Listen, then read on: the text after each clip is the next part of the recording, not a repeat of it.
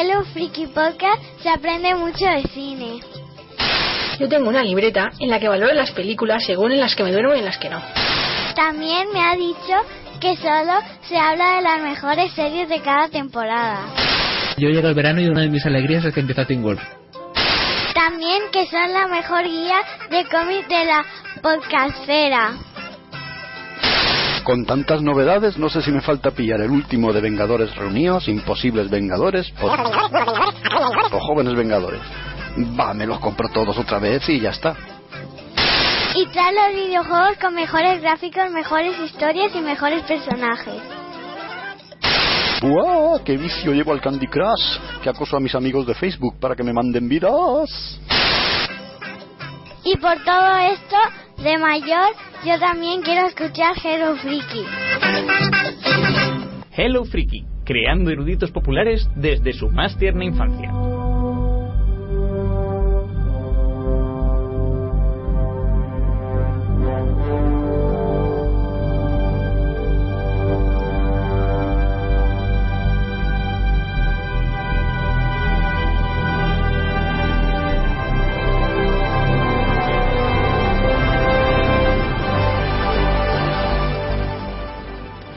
Desde el, de lo más profundo del reino de Hello Freaky estamos emitiendo el podcast de Hello Freaky Podcast que nada, vamos a comentar cine y series el 4x08 el octavo eh, capítulo de la cuarta temporada Bien, en este programa que vamos a tratar, bueno, pues vamos a hablar de muchas películas, entre ellas uno de los estrenos más sonados de, este mes, como puede ser El Hobbit, la desolación de Smaug. Por supuesto, también continuaremos con Prisioneros, un peliculón que también vamos a traer dentro, bueno, en, en segundo término. Luego también hablaremos de Frozen, la nueva película de Disney, Las brujas de Zugarramurdi, también Don John, Bienvenidos al fin del mundo, Justin y la espada del valor y Malavita como después vamos a tener como siempre nuestra sección de videoclub donde hablaremos pues de películas que son menos eh, actuales que son de otro bueno pues de otras décadas de otros tiempos vamos a traer Cadena Perpetua una de las mejores pe eh, películas mejor valoradas de toda la historia y también Besame tonto otro clasicazo y por último, en la sección de series, vamos a hablar del piloto de Blacklist, eh, vamos a hablar del parón hibernal y del último capítulo de The Walking Dead, que tanto muchos han comentado y han dicho que es de los mejores de la serie. Luego traeremos, así un poco, quitándole un poco de, de territorio a cómics, eh, Ataque a los Titanes. Vamos a hablar del anime en sí, no del manga. Y luego hablaremos de la serie Almost Human. Estos son los contenidos del 4x08. Bienvenidos. Aquí habla Víctor Melleste, el director de Hello Freaky y presentador también. Y conmigo también están los otros dos cracks de Hello Freaky, que son Jaco, ¿qué tal? Hola, ¿qué tal? ¿Cómo estás, Víctor? ¿Qué hay? Bien, y también tenemos con nosotros a Álvaro Yeco. ¿Qué tal, Álvaro? Muy buenas, ¿qué tal compañeros? Encantado de, de volver a hablar con vosotros. Hola. Muy bien, pues sí, la verdad es que yo tenía ya ganas de hablar de cine. Después de tanto Watchmen, tanto cómic, tanto... Tienes una buena racha, sí. Un especial de cuatro brazas que recomiendo que escuchéis. Al podcast, ya que yo. Pues nada, sí, la verdad es que ya tenía ganas de hablar un poco de las películas que hemos visto estas semanas y es que hemos visto verdaderas películas con mucho interés.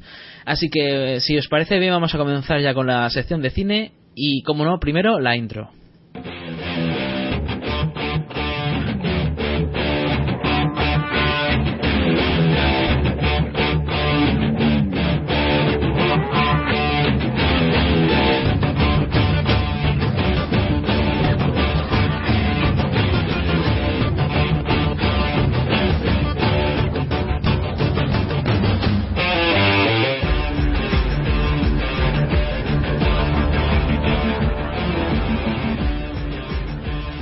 Bien, eh, continuamos con las. Bueno, empezamos con la sección de cine. Así que nada, vamos a comenzar con un peliculón como es El Hobbit, la desolación de Smaug.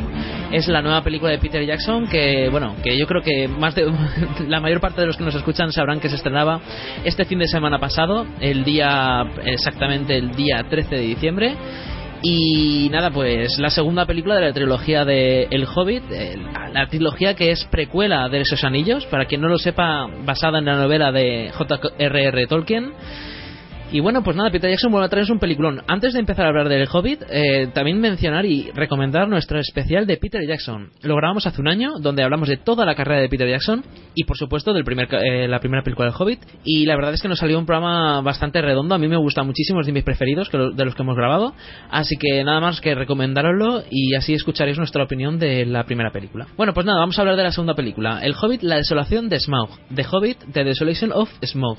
Smaug es el, el nombre del dragón que custodia la montaña solitaria, que es a la que se están dirigiendo todo el grupo de el grupo de amigos de Bilbo y Gandalf, los, los trece enanos, la compañía esta que se han formado de- en el Hobbit para intentar retomar el trono de pues el, el trono que quiere conseguir eh, Thorin, escudo de roble. Y nada, pues la película empieza con que el, el grupo se están acercando cada vez más a la montaña sol- solitaria y se tienen que internar en el bosque negro, donde por cierto eh, vive, pues, entre otros Legolas, que lo, quizá lo recordéis, esos anillos, porque es el príncipe de- del reino de los elfos de allí. Y bueno, mientras tanto se van a encontrar pues con personajes tan curiosos como Tauriel, que es un personaje creado específicamente para bueno para la, la actriz esta que aparecía en Los, la ay, no me recuerdo, sí, eh, Evangel- Evangeline. Evangeline Lilly, exacto. Evangeline Lilly. Y nada, pues eso, que eso es la parte del, del bosque, luego cuando termine la parte del bosque también habrá más aventuras en la ciudad del lago y luego también eh, terminará todas las aventuras en lo que es la montaña solitaria. Todo esto más o menos lo sabéis todo el mundo, pero eh, Peter Jackson nos lo cuenta de una manera bastante bastante distendida, las aventuras de estos personajes. Y es que no quiero decir muchos spoilers por si acaso alguien no lo ha visto, porque el resto del equipo cree que me consta que no lo habéis visto. No. Entonces no, no, no quiero entrar en spoilers. De todas maneras, decir que la película me ha gustado muchísimo porque Peter Jackson se nota que se nota que le ha metido muchos efectos especiales, que se lo ha currado muchísimo, como suele ser habitual en él en, todas las películas que ha hecho de la Tierra Media. Y lo que es el dragón es el mejor dragón que he visto en mi vida en en el cine. O sea, es brutal. Y el tío, como el Peter Jackson, como se lo ha currado tanto, tan- pero tanto, tanto, tanto el dragón, lo que hace es mostrártelo una y otra vez. Te lo, te lo manda de un lado para otro, de, de otro lado para uno. O sea, se, se mueve por todas partes, da vueltas, vuela, se, eh, hace de todo el dragón. Y le dedica incluso demasiado tiempo, en mi opinión. Porque la película dura nada más y nada menos que 161 minutos, casi 3 horas. Y ese es el fallo de la película, en mi opinión, ¿eh? Es una, un peliculón, me gusta muchísimo, pero la duración es demasiado larga, demasiado larga, pero demasiado. Es igual que la primera, se me hace se me hace demasiado larga. Eso no me pasaba con las películas de esos anillos, no sé por qué, pero con estas del Hobbit se me hacen siempre un poco pesadas por ese mismo tema. No sé si a vosotros os eh, pareció un poco larga la primera. Yo la primera no me pareció para nada larga, me pareció muy muy entretenida. Quizá venía arrastrando la tercera película del Señor de los Anillos, que es así que se me hizo bastante soporífera, sobre todo en su parte final, ¿no? Que parecía que estaban constantemente moviéndose en el slow motion. Y es lo que te quería preguntar, si en esta segunda parte adolece de, ese pecado que yo le veía a la primera trilogía, la del Señor de los Anillos. ¿Se recrea en esas escenas largas o con mucho stop motion y ese tipo de cosas? ¿O, o sigue siendo distendida o entretenida como la primera? Eh, le- eh, bueno, a ver, vamos a ver. Hace el mismo error, comete el mismo error que comete en la primera del Hobbit y en esos anillos, pero sobre todo en la primera del Hobbit. Y es que utiliza demasiado, como se ha currado tanto la escenografía, los maquillajes, el vestuario, los efectos especiales, eh, se lo ocurre todo tanto, lo que quiere es mostrártelo, porque para él es una delicia, y de, y de hecho es una delicia, ¿no? De disfrutar de una- un mundo como es la Tierra Media de una manera tan real y tan, que- tan creíble. Pero por otra parte, cuando llevas tres horas de película, es que ya esos planos en los que, por ejemplo, los, los protagonistas se miran unos a otros con sorpresa o con terror, es- hay, es- hay ciertos planos que para mí sobran, porque ya es demasiado. Se recrea, ¿no? Con Sí. todo lo que ha conseguido, pero llega un momento en el que tanto recrearse hastía al, al espectador, ¿no? Sí, eso es precisamente lo que ocurre. En la, en la primera del Hobbit pasó eso.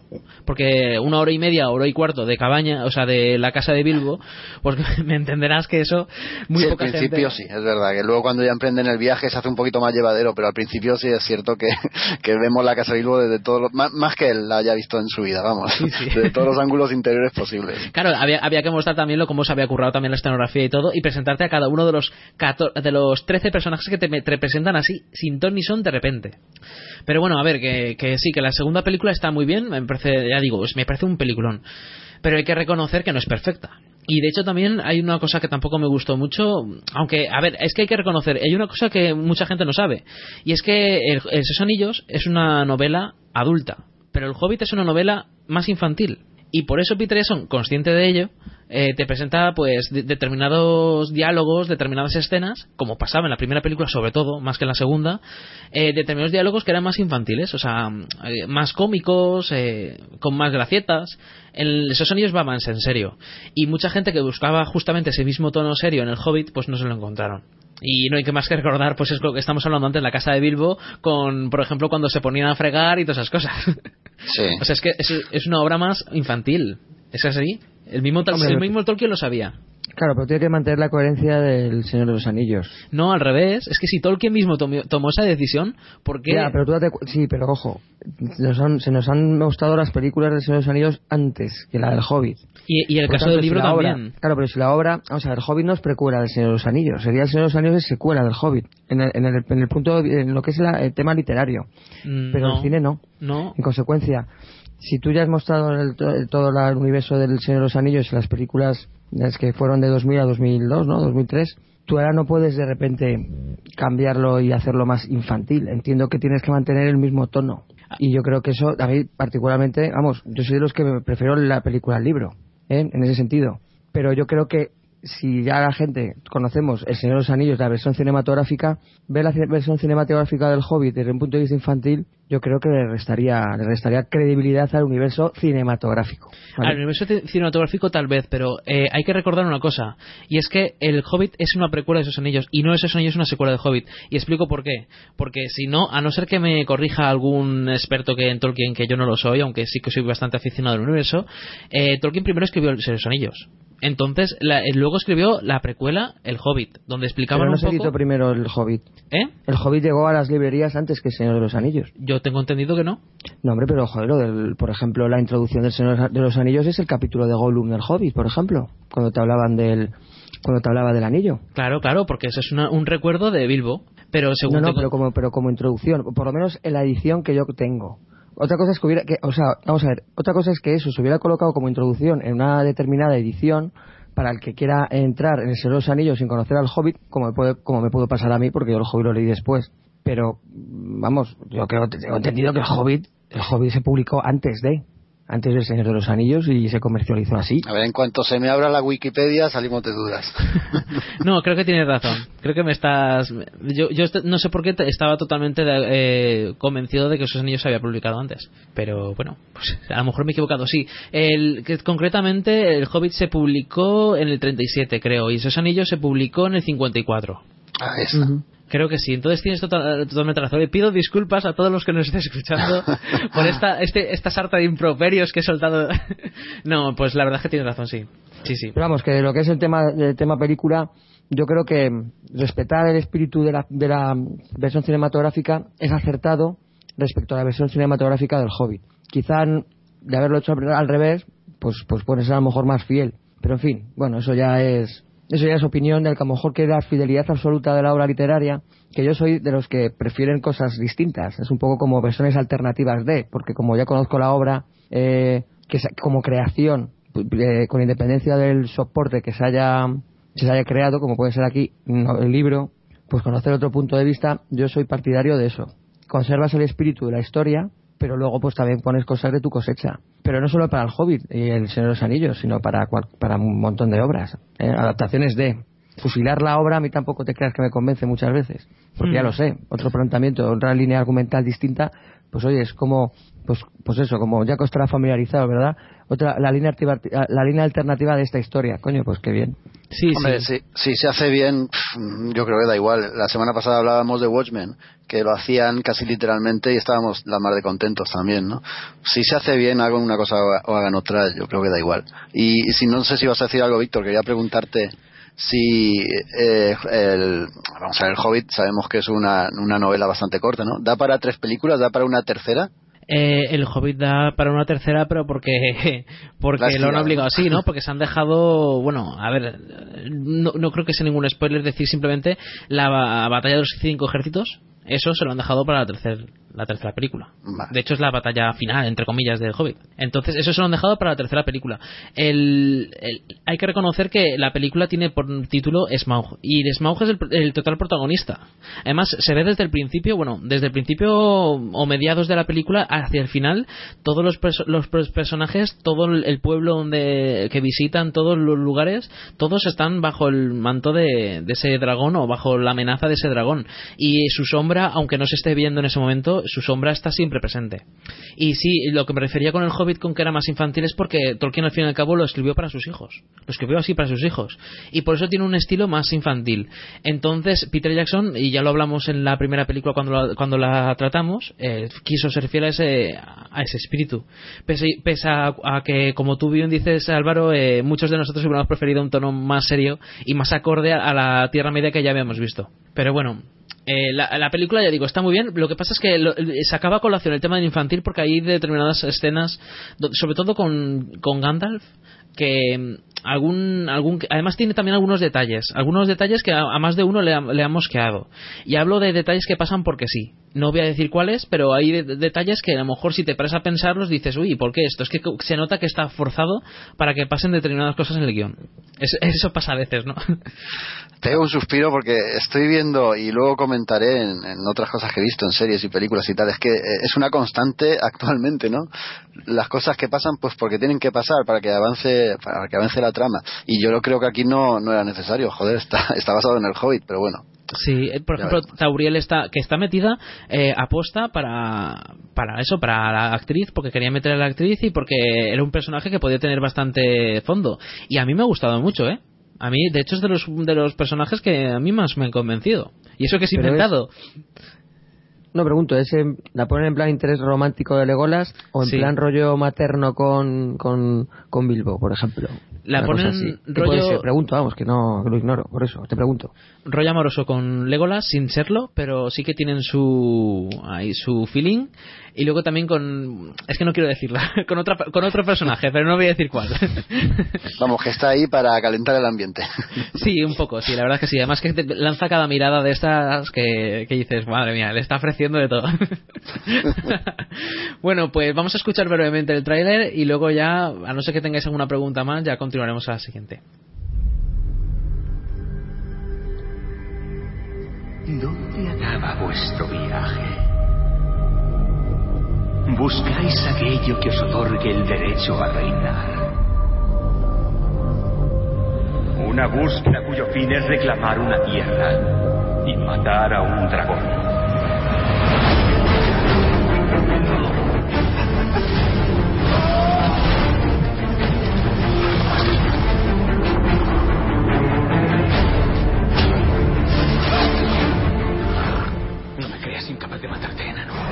Pues eso, es una, una película que la verdad es que a mí me, me ha gustado mucho, me lo he pasado genial, incluso ahora recordando el tráiler como que me entra esa, esa típica sentimiento de nostalgia de cuando has visto un una película que te ha gustado mucho, pero que hay que también reconocer que hay ciertos peros, que no es perfecta y pese a que hay algunas personas que sí que se lo toman como, vamos, como si fuera la mejor del mundo. Entonces, nada, pues eh, yo creo yo me quedo contento con que he sacado tanto lo bueno como lo malo de la película, sin decir spoilers, que ya es un logro. Pues nada, eh, ¿queréis comentar algo más? ¿Alguna pregunta más que tengáis? Pues no, yo vamos, por mi parte espero verla la semana que viene, así que luego ya co- compararemos opiniones. Eso, eso, yo, yo igual. Hmm. Vale, pues entonces vamos a continuar con la siguiente película. Y bueno, eh, se llama Prisioneros y vamos a escuchar brevemente el tráiler antes de contarla. Feliz día de acción de gracias. Mamá, ¿puedo llevar a Yaya a nuestra casa? Ponte un gorro, por favor, todavía estás resfriado.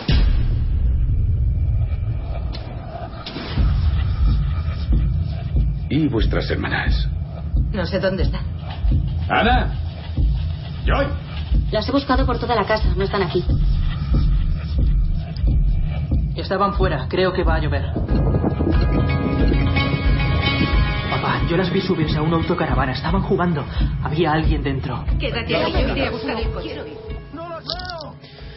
Prisioneros, eh, Álvaro, cuéntanos qué tal, porque yo he oído hablar muy buenas eh, opiniones sobre esta película. Pues fundadas, desde luego. La verdad es que me ha gustado muchísimo. La verdad es que, joder, eh, me alegro ¿no? de, de ver películas de estos últimos años que tenga que me dejen buen sabor de boca como esta porque pocas, pocas lo consiguen desde luego pues sí señor la, eh, Prisioneros dirigida por Denis Villeneuve ya a mí me llamó la atención el nombre con la peli Incendis que si no la habéis visto la recomiendo es es dura pero es impactante y, también salí encantado de esa, de esa película Eh, protagonizada por por Lobezno por Jake Gyllenhaal, Viola Davis, María Velo, Terrence Howard, Marisa Leo, la verdad es que Paul Dano son actorazos. Y aquí tenemos, la verdad, un caso de, en principio parece ser coral, pero no, luego la verdad es que mm, la línea de interés de la película la llevan, la llevan Hugh Jackman y, y eh, eh, Guille- eh, que nunca me, nunca me sale bien este, eh, pronunciar este nombre, Guy, eh, ¿verdad? Joder. Gyllenhaal. Guille- sí, sí, Gyllenhaal, vale. Entonces, efectivamente, la, como bueno, pues apuntaba el tráiler, las, las hijas de, de Hugh Jackman y de Terence Howard, que tienen seis añitos, bueno, pues son, desaparecen y se inicia una búsqueda en la cual, bueno, pues da todas las sospechas indican que han sido secuestradas, ¿no? Eh, las primeras, vamos, el primer sospechoso es el personaje de, de Paul Dano, Paul Dano que, bueno, pues para que le ponga imágenes, eh, la némesis que tiene Daniel Day-Lewis en Pozos de Ambición, o por lo menos, o por ejemplo la hermana de la niña de Little Miss Sunshine, bueno, pues ese es Paul Dano. Eh, Viola Davis sería la mujer de Terence Howard, eh, en este caso eh, eh, María Velo sería la esposa del personaje de Hugh, Jackman y Jake, eh, Jake Gyllenhaal sería el policía que se encarga de la investigación. Bueno, pues entonces, eh, a medida que vamos, se van sucediendo los hechos, ya vemos cómo hay dos líneas claras argumentales diferenciadas, que son la, la averiguación de los hechos por parte del personaje de, de Gyllenhaal con el del propio eh, Hugh Jackman. Lo que ocurre que, lógicamente, como el tiempo pasa, las niñas no aparecen, pues ya la tensión en el ambiente, bueno, pues se muestra eh, totalmente y además ya los las eh, bueno los recursos que, que realiza o sea por lo menos que utiliza el personaje de Hugh Jackman para eh, averiguar qué ha pasado porque lógicamente como he dicho el tiempo pasa su, sus hijas su hija no aparece.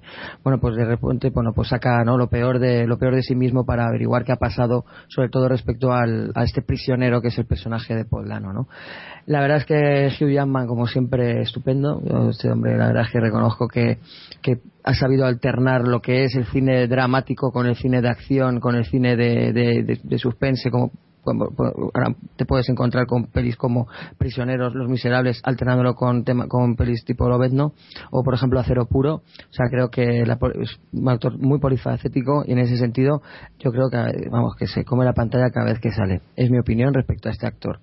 Con Gyllenhaal pasa exactamente lo mismo. Le veo cada vez mejor a este chico. Porque o sea, las escenas dramáticas, toda esta tensión que desde luego la película te lo, te lo muestra, este enfrentamiento entre ambos, porque al fin y al cabo, aunque defienden lo mismo, pero como es no el éxito de uno o no el fracaso del otro, el la cuestión es que las niñas no aparecen, pues ese choque de trenes está perfectamente y cuando eh, contado. Y la verdad es que cuando coinciden los dos en la pantalla es estupendo y tú como espectador no sabes si posicionarte a favor de uno o del otro, porque ambos tienen razón en sus planteamientos, ¿no? Entonces es una, es una cinta que desde luego te, obliga a reflexionar muchísimo. Como padre además, y es inevitable, es inevitable que te llegue a la cabeza el, el- no la idea de esto que está haciendo Hugh Jackman, tú lo harías cuando ves que tu hija pues no aparece pues efectivamente hay un momento en que puedes in- incluso empatizar y justificarlo. ¿Qué ocurre? Que luego dices, jolín, pero, ese pero, ¿no? O sea, nos encontramos con otra peli que provoca emociones y sensaciones, pues que es lo que básicamente yo últimamente ya pues, pues, pues persigo, sobre todo cuando me encuentro con dramas así. Si me encuentro con pelis tipo Vengadores, exijo otras cosas. Con Prisioneros exijo estas y las encuentro, ¿no? Entonces, desde luego que, que la peli es eh, absolutamente recomendable creo que vamos de los estrenos de este año como estreno me puedo puede ser perfectamente el mejor con salvando las distancias por género pero con Gravity me parece o sea la satisfacción la, la- la- la he obtenido. Y tampoco se asusten en el sentido de que puede ser una peli coral con cuestiones eh, psicológicas de cada personaje porque no aparecen las niñas. En plan un poquito con Hugh Jackman un poquito con el policía un poquito con las madres. No no. O sea esto no es en plan un drama social tipo Robert Alma, ¿no? O una peli a lo mejor más coral con un trasfondo delincuente como pueden ser a lo mejor tipo eh, las pelis de, de puede ser por ejemplo eh, Traffic, ¿no? De eh, bueno, se me ha ido el nombre del director de Traffic, pero vamos, el no, esta directamente es todo todo gira en torno a las investigaciones y a lo, y a lo que y lo que está haciendo Hugh Jackman para encontrarla y no sobra ni un momento y no se asuste la gente dura un montón de eh, dura un montón la película dura prácticamente dos horas y media pero no sobra nada Por lo tanto, el nivel de atención lo tienes siempre y fíjate que no se te hace nada larga a pesar de la duración. Porque aparte ya del argumento, creo que lo que esconde cada personaje te lo, te lo muestra muy bien y como las interpretaciones son tan estupendas, la verdad es que es totalmente coherente y verosímil la sensación de angustia que, presentan tanto eh, los padres como el propio policía porque ve que no hay manera de encontrar esto. Creo incluso que los giros están bien, está- funcionan bien, es creo que el guion es bueno en el sentido de no hay de repente una pista que sale de la nada, no todo todo tiene un, sentido y por lo tanto no, no puedo pedirle más. No o sea, a ver, una peli perfecta, pues, pues sí, te vas a los 40 o los 50 encuentras cosas así, pero los últimos años es más difícil, pero esta yo la pongo un ocho y medio por lo menos. Así que, en fin, ahí lo tenéis, a verla. Mm.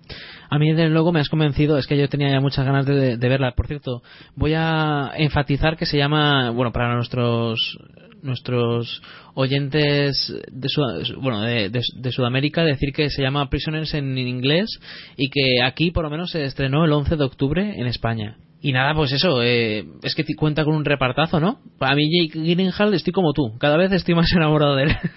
o sí. sea, es que cada vez la- lo clava más, lo hace mejor. El resto, el resto, por ejemplo, están ya, al principio, pues parece que, como que tienen todos el mismo punto de, de- de interés o por lo menos de intervención. Pero luego es verdad que esto es un, esto es un mano a mano entre Hugh Jackman y, y Jake eh, Gyllenhaal. Pero, por ejemplo, nos encontramos a, a Melissa Leo, que, ¿no? que ganó el- el Oscar a Mejor Actriz Secundaria por, por The Fighter. Eh, tienes a Paul Dano, que es un actor joven, pero que también está creciendo muchísimo.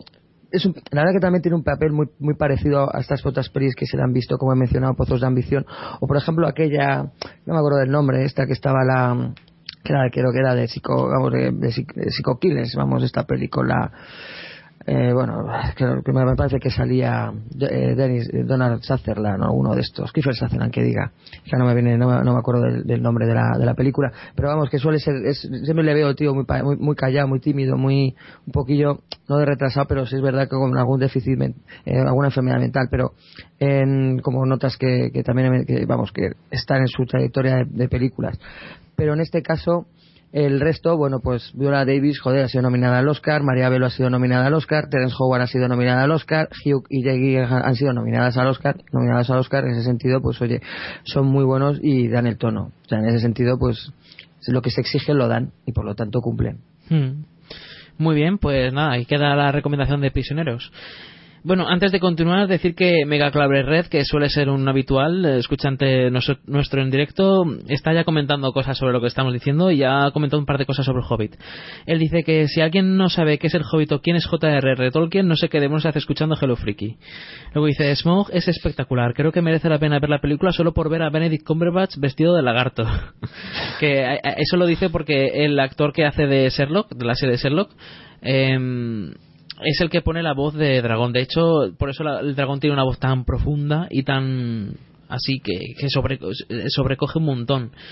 Y es también en gran parte gracias al actor. Y nada, dice que es verdad que La desolación de Smog tiene mucho relleno, pero creo que es muy buena película y muy disfrutable. En eso yo creo que estaremos todos de acuerdo los que la hayamos visto. Salvo alguna excepción, pero vamos, no hay más que ver. Aunque también hay que reconocer que los primeros que lo ven son los fans, ¿no? Pero en IMDB mantiene por ahora un 8,6. Así que es para tenerlo en cuenta. Aunque luego vaya bajando poco a poco, como siempre pasa. Vale, bueno, pues nada, eh, continuamos con la siguiente película que se llama Frozen, el reino de hielo. Y vamos a escuchar brevemente el tráiler. Verano en la ciudad de Arendelle. No podría ser más cálido, no podría ser más soleado, pero eso está a punto de cambiar para siempre. Está totalmente congelada. Frío, frío, frío, frío, frío, frío, frío, frío. Menuda ventisca en julio, ¿ya? La tierra está cubierta de nieves eternas. Venga ya. Si no hacemos algo, moriremos congelados. ¿Qué, qué es un problema? Yo vendo hielo. Uh, qué mal momento para dedicarse a eso. O sea, es una auténtica faena. Eh, Frozen, el reino de hielo, eh, bueno, en versión original Frozen, es una peli, la próxima, la próxima película así de Disney de princesas, que nada, se estrenó el, el último 29 de noviembre de 2013 y bueno, contó con 108 minutos y bast- bastante presupuesto como fueron, fueron 150 millones de dólares para hacer una animación que la verdad es que es excelente y es de lo mejor de la película. Eh, la película hay que reconocer que la gente la ha puesto muy, muy, muy por las nubes. De hecho, un IMDb tiene un 8,1. Eh, ha- han llegado a opinar que es la vuelta de la magia animada de Disney desde, desde películas desde hace ya por lo menos 10 años o más.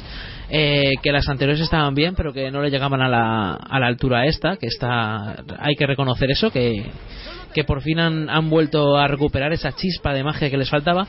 Y en mi opinión, yo no podría estar más en desacuerdo. No sé si el resto lo habéis visto. ¿O soy el único?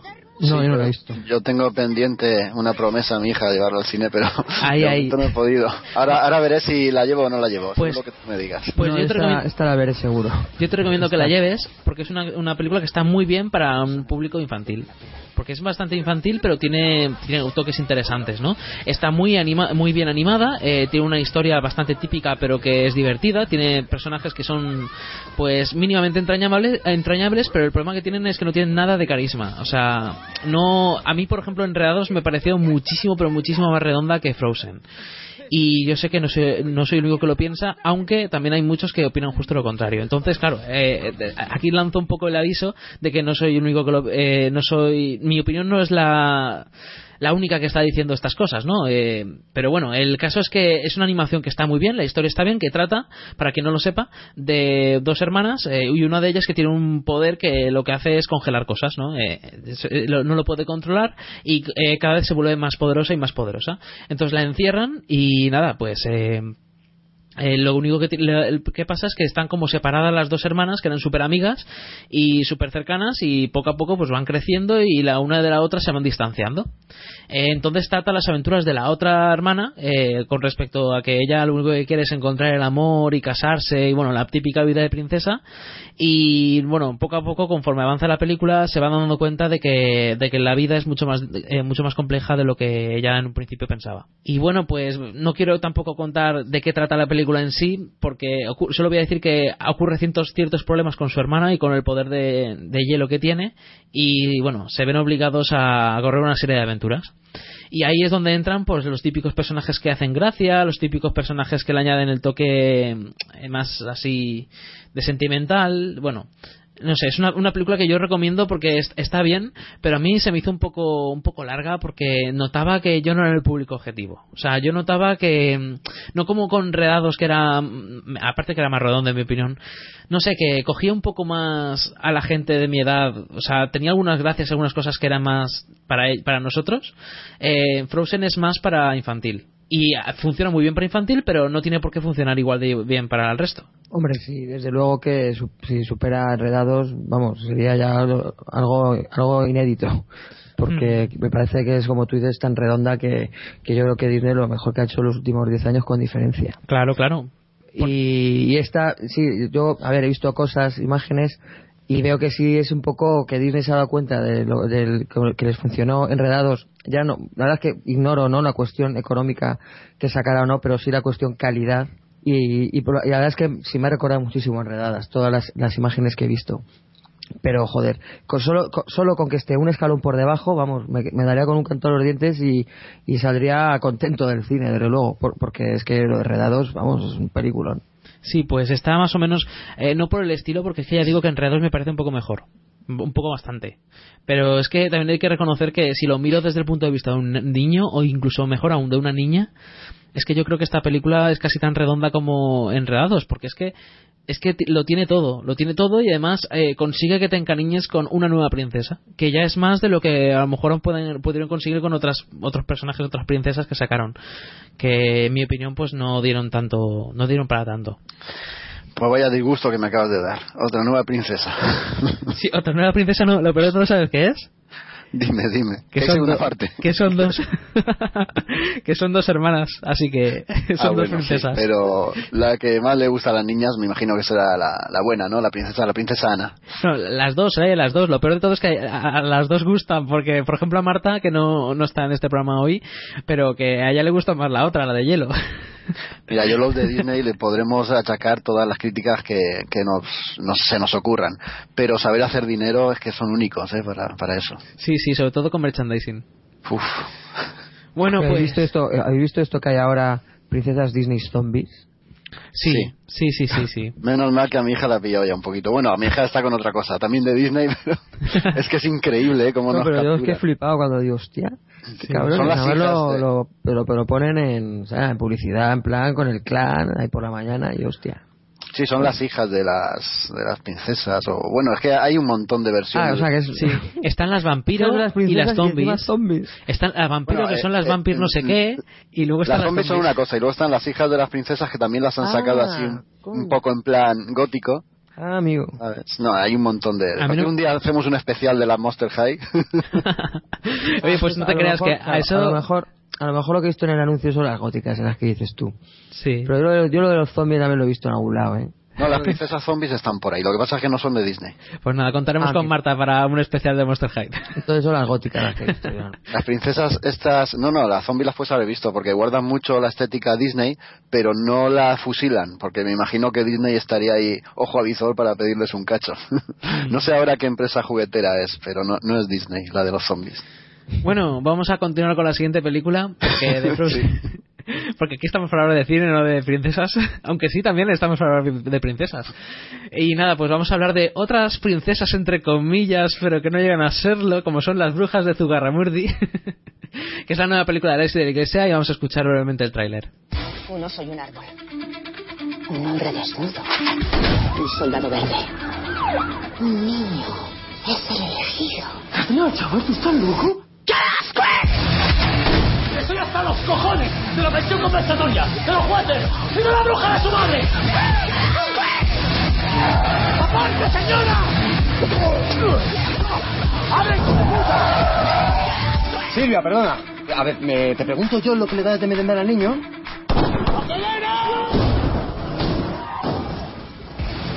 Bueno, la, la película, nueva película de Alex de la Iglesia, ¿quién la va a traer? Yo mismo. Venga. Que vosotros habéis hablado mucho, aunque a ver si la, la tos repentina que me ha entrado me deja, me deja hacerlo. Vamos a ver, empezamos por el título en inglés que me ha llamado mucho la atención. Se- Es Witching and Bitching. Que si mi, mi traducción patatera me deja hacerlo más o menos, creo que es algo así como brujeando y zorreando.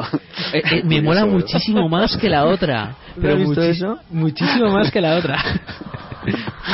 ¿Cómo Qué mola? curiosidad. Bueno, las brujas de Zugarramurdi.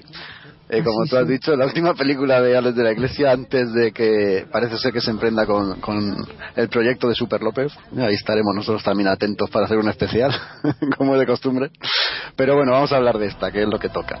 Yo antes de verla me habían contado varias personas, ¿no? Que a grandes rasgos su crítica era que la primera parte de la película, la primera media hora más o menos, era bastante aceptable, mientras que el resto, uf, era, era insufrible, ¿no?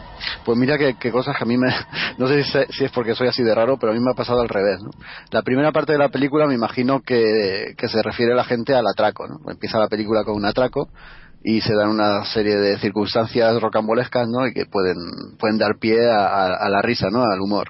Y la segunda parte de la película es cuando están huyendo y se meten de lleno en un pueblo fronterizo, por ahí perdido de la mano de Dios, y donde parece que habitan una serie de brujas que les van a hacer la vida imposible. Y la película se divide en estas dos partes. Y a mí esta segunda parte me ha, me ha gustado bastante más, aunque tengo que decir que en, en general no sé si la película me ha gustado o no me ha gustado. Y me explico. La película mantiene un tono eh, humorístico durante todo el metraje, ¿vale? Lo que pasa es que ese tono humorístico, si bien a veces es efectivo y te llega a hacer gracia, en otros momentos es absolutamente ridículo. No, no le ves el punto de gracia por ningún lado. Hay actores que, que están bastante bien, como por ejemplo eh, Hugo Silva, a mí me, me gustó bastante, pero el culmen es cuando aparecen las brujas. Yo creo que, que Carmen Maura y María Barranco están, están geniales. Eh, me da la impresión de que se lo pasaron bomba haciendo la película. No sé si vosotros la habéis visto y opináis lo mismo. Sí, sí, desde luego. Ahora, bueno, ahora te comentaré si quieres terminar tú, luego ya. Sí, no, so- Eh, solo, mm. So- solo añadir, pues eso, que la- para mí la película está segmentada en dos partes. La primera que sí que le ha gustado bastante a la gente, pues el tema este quizá más realista del atraco y tal, a mí no me, no me ha terminado de gustar, pero esa segunda parte donde se ven ciertas carencias, pero ta- también ciertos aciertos ¿no? en la dirección y en el metraje de la película, pues a mí sí que, sí que me ha conquistado. Añadir que hay una cosa eh, presente durante toda la película, ¿no? Y sobrevolando la trama un poco absurda, ¿no? Y es eh, el hecho de lo que simboliza en general la película, ¿no? Que es al fin y al cabo las relaciones entre los hombres y las mujeres, ¿no?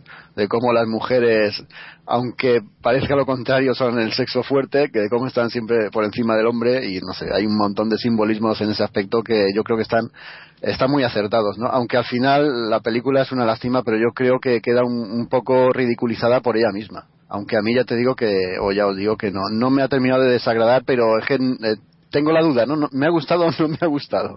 No lo sé, la verdad es que aún no lo sé. A veces pasa, ¿no? Que no sabes si te ha gustado o no te ha gustado una película. Exacto, es que no lo sé. Pues a mí me ha gustado mucho, ¿eh? La verdad es que, joder, ha sido una, una, una alegría. Y, a ver, eh, sí, pues es verdad que, que nos podemos, podemos hablar que hay dos partes. Es que esto yo lo veo como una especie de abierto, a- abierto al amane- hasta el amanecer. Iba, iba, iba a comentarlo, Álvaro, perdóname, iba a comentarlo, Sí, me ¿verdad? mucho. Sí, es sí, que, joder, es inevitable. Es que, joder, es que es, es así, ¿no? Una, empieza la película de una forma y los acontecimientos les llegan a, a otra, ¿no? Con un desenlace. Pero bueno, aquí con el toque Alex de la Iglesia y yo creo que, que consigue, consigue entretener, desde luego.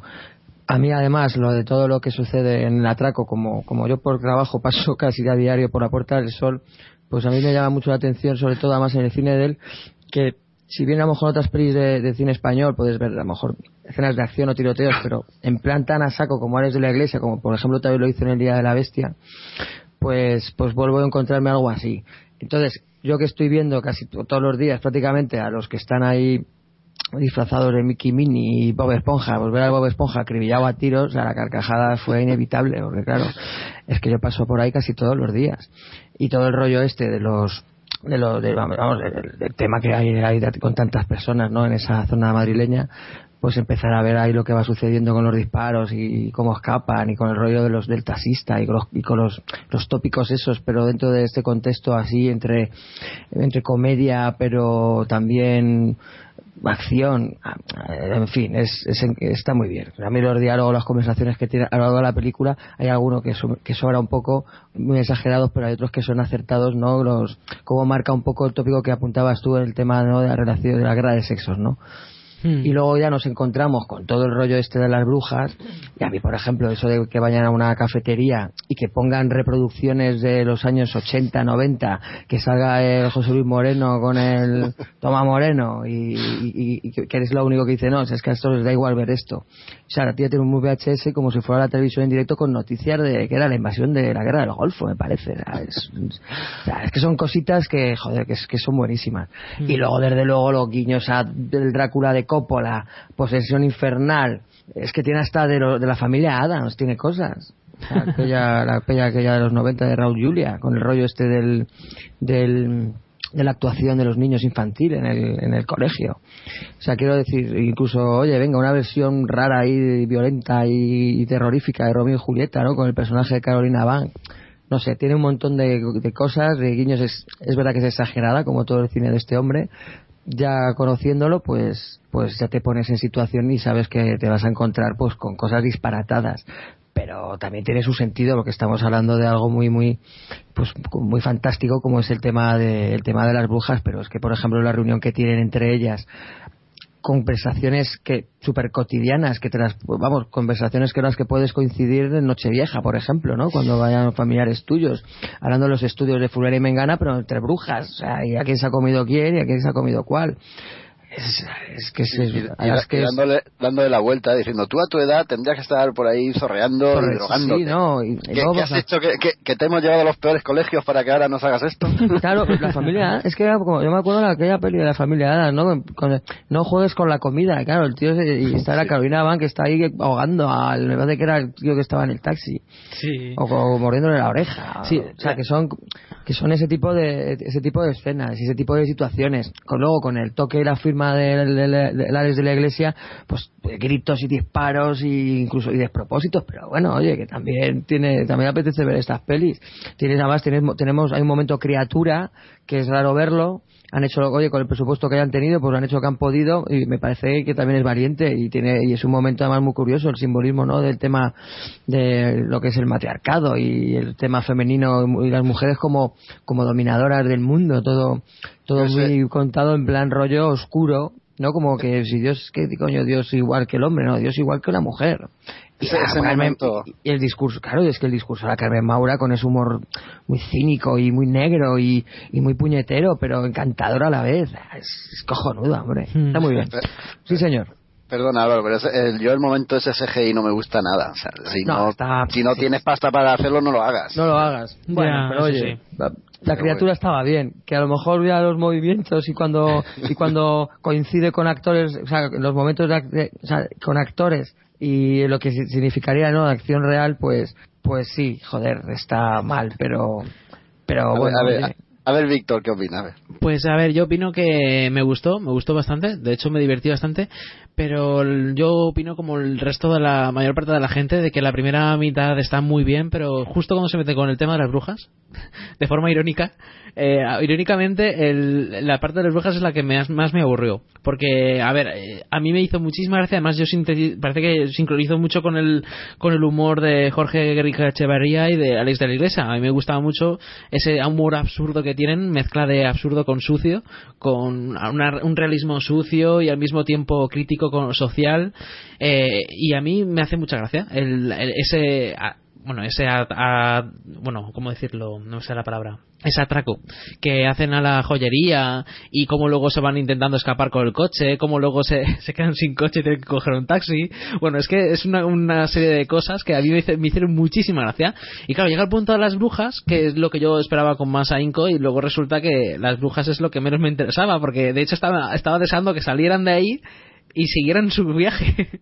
o sea, no sé, es fue un- una, una experiencia un poco curiosa. El colmo del patetismo es que no atracan una joyería, atracan una tienda estas de, de compro oro. De empeño, sí, señor. Exacto. De empeño. Y, Pero que es y real, una- ¿eh? La tienda, Sí, ¿eh? no, no, sí, sí, sí, me, sí, me- y me, me lo imagino, y los personajes estos cutres de, de dibujos animados que están ahí Sí, con los sí, globitos y tal, sí, sí. Ahora Navidades no veas. Y decía, o sea, cuando empiezan a pegar tiros ahí. No, y- bueno, que como y además forman, par- forma pa- forman parte del, del golpe, todo este Es rollo de las miradas, o sea, ya me, yo me descojonaba. Sí, sí, es- está muy bien. Descojonaba y cuando ya solo ya, yo cuando yo había hecho, yo mira, ya esta peli ya me ha convencido, macho, solo por esto. Mira, a, a mí me cargaba mucho el que hace de Cani, creo que es Mario Casas, ¿verdad? Me, me cargaba mucho, ¿no? Me, no me gustaba como, como hacía el hombre el, hombre el papel. Y luego eh, el haber momentos, ¿no? El haber metido al Carlos Areces y Santiago Segura vestidos de mujer Ah, sí. me, me sacaban totalmente de, de ese, no sé, de, del aquelarre o de la reunión. Ya sé que es, es de humor, ¿vale? Ya sé que están ahí aposta, pero es que no. ¿Tanto les costaba meter a, a dos mujeres de verdad? Me dice, De me dice que Marta. me gustó, a mí es que me, sí me gustó, ¿eh? A mí también me dice Marta, oye, que ese es Santiago Segura. Yo, ¿qué dices? Dice que sí, que sí, fíjate. Y yo me fijaba y decía, pero que no, que no, que no lo veo. Y ya Sí, cuando hombre. gira un poco, que ya, ya está un poco de perfil o algo, hostia, que está Santiago Segura. o sea, que es cierto. Qué fuerte. Pues fíjate que a mí me gustó y es que además lo hacían tan bien y las conversaciones er- eran como eran totalmente distintas al resto, pero dentro un poco de la coña que tuvieran entre entre ellos, me imagino que era- eso está claro escrito por ellos, me, vamos, no soy experto en esto, pero me imagino que sí, como como, como cómicos que son. Pero eh, a mí me, creo que aportaban mucho a todo eso y, y es que joder, es que está muy bien caracterizado, o sea, hay un momento en que, que parece mujer de mediana edad. A mí, sí, a mí particularmente las gilipolleces que hablaban de, ay, fulano y mengana ahora se ha ido a no sé dónde estudiando tal, ay, venga, cariño, tal. Sobre todo con la el personaje de Carolina Van, haciendo referencia mm, con los hombres y todo esto, a mí me, me hicieron mucha gracia las, las, la coña que tenían. Esa parte es divertida, sí. Bueno, continuamos con la siguiente película, si os parece. Claro. Vale, pues veamos, vamos a continuar con una película que, bueno, que en España, no sé si se, bueno, sí se, se estrenó el 31 de octubre, se llama Don John y está dirigida, escrita y protagonizada por Joseph Gordon-Levitt. Vamos a escuchar el tráiler.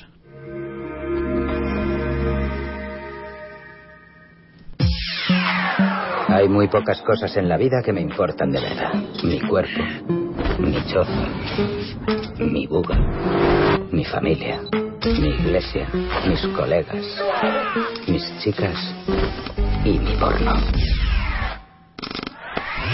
Mi cuerpo, mi choza, mi Buda, mi familia, mi iglesia, mis colegas, mis chicas y mi porno. Cuerpo, choza, Buda, familia, iglesia, colegas, chica.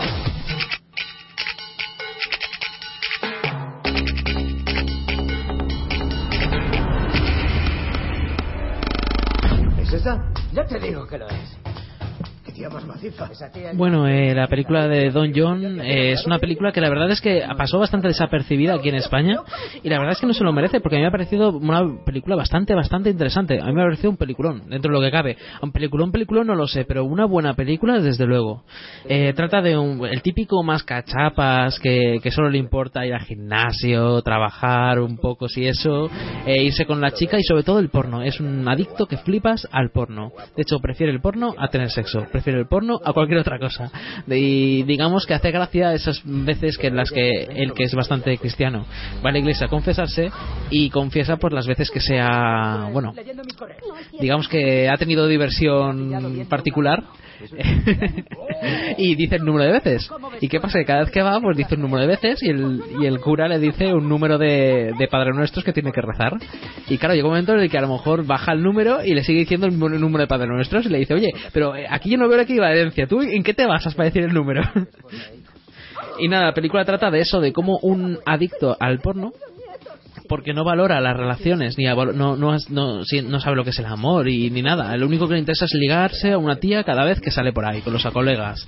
Y claro pues poco a poco va conoce a una chica que eh, digamos que le, le interesa tanto que le que poco a poco le interesa tanto que incluso lo obliga a estar con él eh, a estar con ella sin tener sin tener sexo ni nada. Pero también eh, cuando lo tienen o sea tampoco le quiere que, te- que, vea porno ni nada. Entonces eh, ahí ve- vamos viendo una serie de, de conflictos entre formas de ver la vida y formas de, de ver las cosas que claro que ahí el, el protagonista poco a poco va creciendo y se va dando cuenta de por qué no valoraba tanto el sexo y incluso valoraba más el hecho de de pues eso de, de tener de, de masturbarse antes que incluso estar con otra persona. Y eso es porque sim- eh, simplemente y simple y llanamente a esta persona no le interesa para nada cómo se sienta la otra persona. Con lo cual mm, de qué le sirve estar con esa otra persona lo único que quiere es sentirse él mismo bien pues se va al porno y punto. No sé es una película bastante interesante. Además un crecimiento de personaje muy interesante y con Julianne Moore que hace de una bueno no hace de la chica la chica la hace de Scarlett Johansson pero Julianne Moore hace un papel bastante no sé a mí me pareció que estaba muy bien así como secundaria y que sin embargo aportaba un toque extra ¿Qué, personaje interpreta Julian Moore dentro de este argumento que has contado? Pues eh, básicamente eh, la chica con la que sale, que es Scarlett Johansson, obliga al protagonista a, bueno, a, a, estudiar un poco por las noches para intentar recauzar su vida y tener un trabajo mejor que el que tiene. Entonces allí conoce a Julian Moore, que es una señora eh, que también está dando, está allí haciendo las clases y tal, para también estudiar un poco y se van conociendo y ella también es bastante rara y sin embargo no tiene ningún tapujo con el tema del sexo y eso y bueno pues ahí tienen un par de choques y un par de roces y una cosa lleva a la otra y esas cosas que todo el mundo sabemos O sea, que sería una especie de triángulo amoroso. No es que tampoco es, Tampoco. Que, es que tampoco llega o sea a ver, es que no sé cómo explicarlo es que no llega a ser no, un pero triángulo del contexto que estás contando, me refiero. No, es O sea, que no sí. en plan tri- eh, eh, triángulo amor- eh, romántico, o sea, triángulo amoroso en una comedia romántica, por ejemplo. Tal y como te escucha como has contado la peli, me imagino pues eso. Sí. Porque es mi novia y a lo mejor esta que se adapta más a mi a estas necesidades que tiene el exacto lo estás clavando exactamente o sea más o menos sí Ujú. por ahí van los, los tiros. La película, ya digo, lo recomiendo mucho. Se llama Don John y, bueno, eh, hace apología en inglés a Don Juan, el típico tío que cualquier tía que quiere, tía que se consigue. Y hasta el punto de que no lo valora. Y poco a poco, pues, este adicto al, porno va descubriendo que, que lo que necesitaba era, en realidad era una persona que le importara y, y aprender ese toque de empatía que le faltaba. Y ahí está, pues, el, todo el, tema interesante de la película, poco a poco cómo se va desplegando. A mí me parece que es una película muy buena. A mí me ha gustado mucho. No, a se le ve talentoso, eh, a, a Levitt. Y creo Sí. que además, no, estos proyectos ahí tan personales y que también quiere, quiere un poco abarcar otras, pues, eh, otra, otra serie de, de posibilidades al margen de, de ser actor, pues creo que son muy meritorios estos, estos trabajos, ¿no? Guión, o sea, guion, dirección, casi producción, vamos, como es una, es su película, ¿no? Joder, pues, pues eso es complicado. Y oye, si, si le sale la jugada, pues, pues oye, le pueden dar oportunidad para grandes producciones como pudo a lo mejor. Y lo ha clavado, ¿eh? ahora eh, Ben Affleck, por ejemplo. Para mostrar el punto de vista del protagonista, además ha podido escuchar en el tráiler, utiliza ciertos eh, ciertos fragmentos de escenas y cosas que van mostrándote cómo es el protagonista de una forma muy, muy, muy fiel. Eh, me parece que es, eh, es que está muy bien retratado. Además se nota nada más en el tráiler cómo va describiendo las cosas que le importan. Y las describe en siete ocho palabras. Eh, mi buga, mi choza, mi chica, mi porno. O sea, no, no tiene poco más. Es una, una persona súper simple y que poco a poco se van dando cuenta de que por eso mismo, por esa simpleza, por, por- por eso mismo no valora- no valoraba la vida, ¿no? En su justa medida.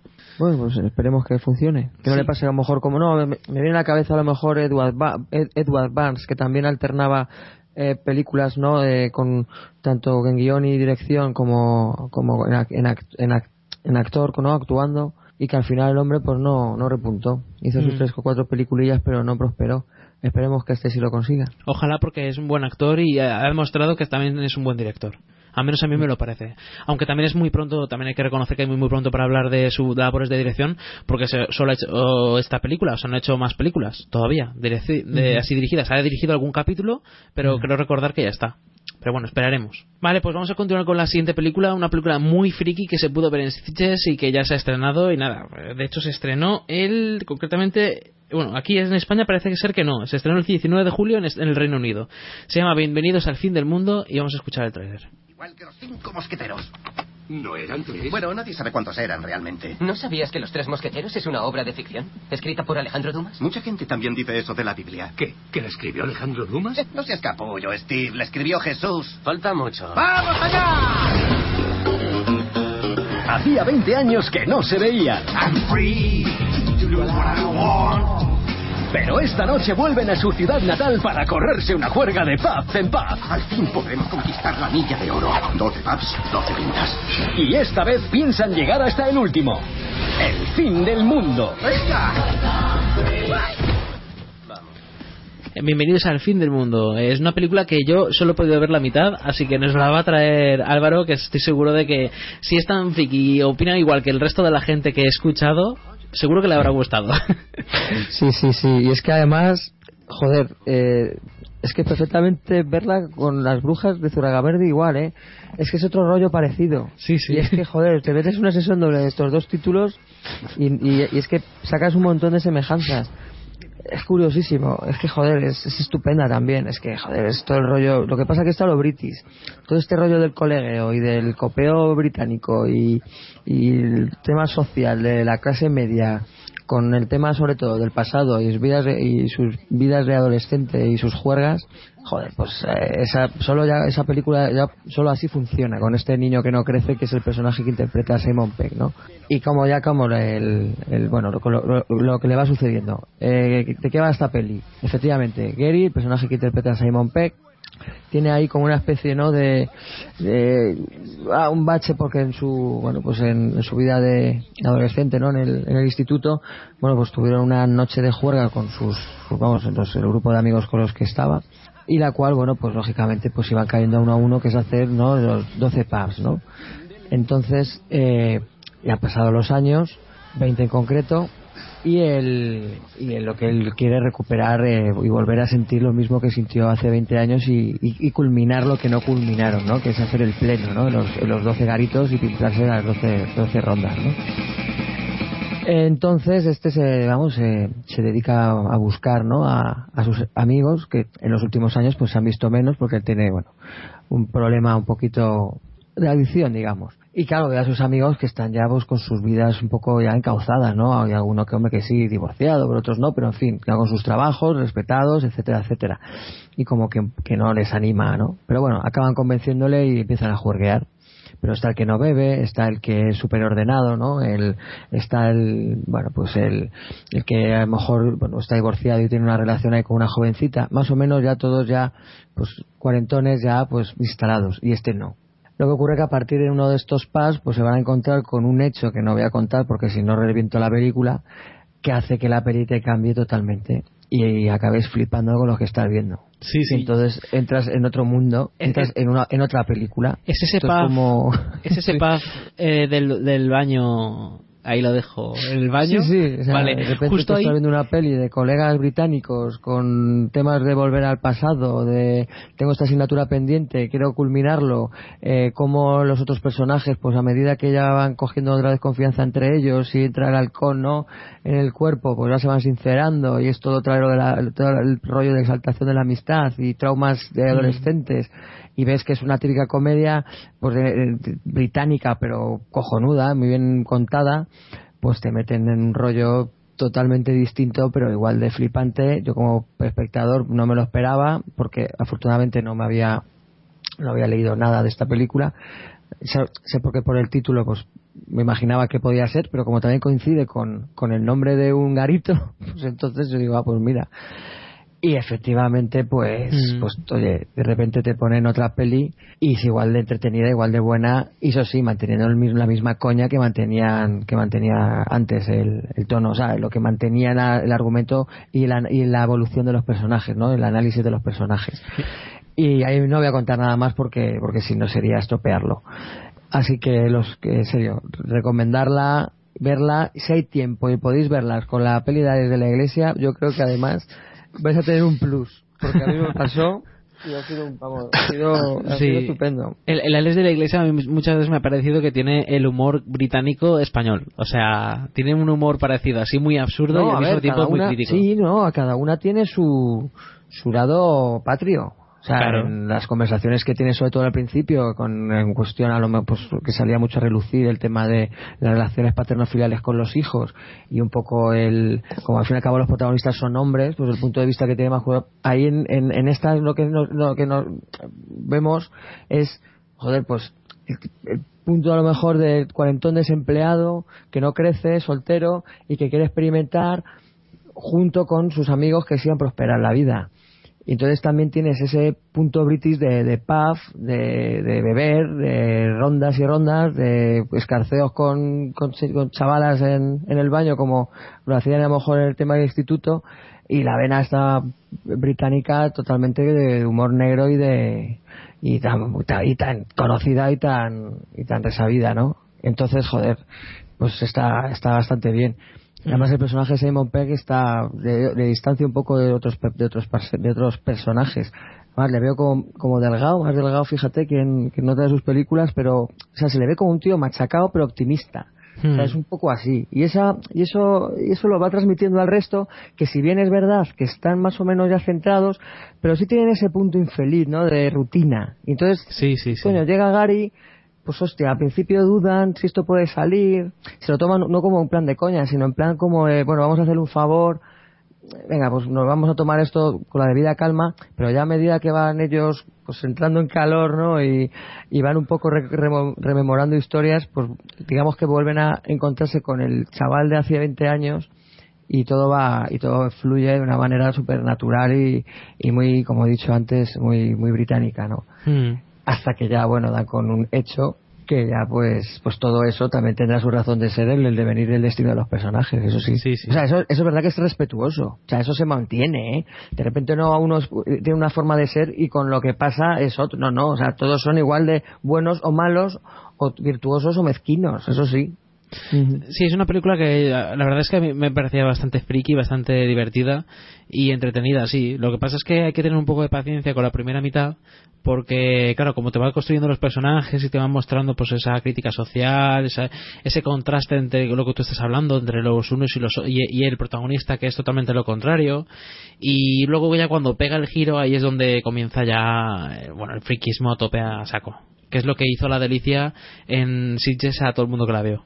Pues no pues me- vamos lo entiendo perfectamente Bueno, pues nada, antes de continuar, decir que Mega, Mega- Mega Cable Red eh, nos explica sobre Frozen que tiene sus cosas buenas, como algún momento paródico sobre el mundo de las eh, princesas, pero repiten mucho el esquema de enredados. Y sí que es cierto que, bueno, que lo que repiten es, intentan repetir el estilo porque saben que les funciona muy bien, incluso repiten en el estilo de animación.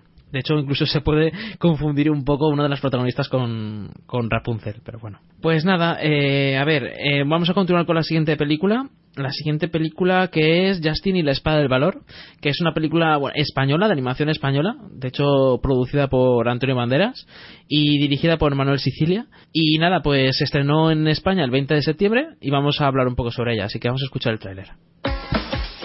En un reino con demasiadas normas, Siga andando. Justin siempre tuvo un sueño. Quiero ser caballero. Necesitarás una misión.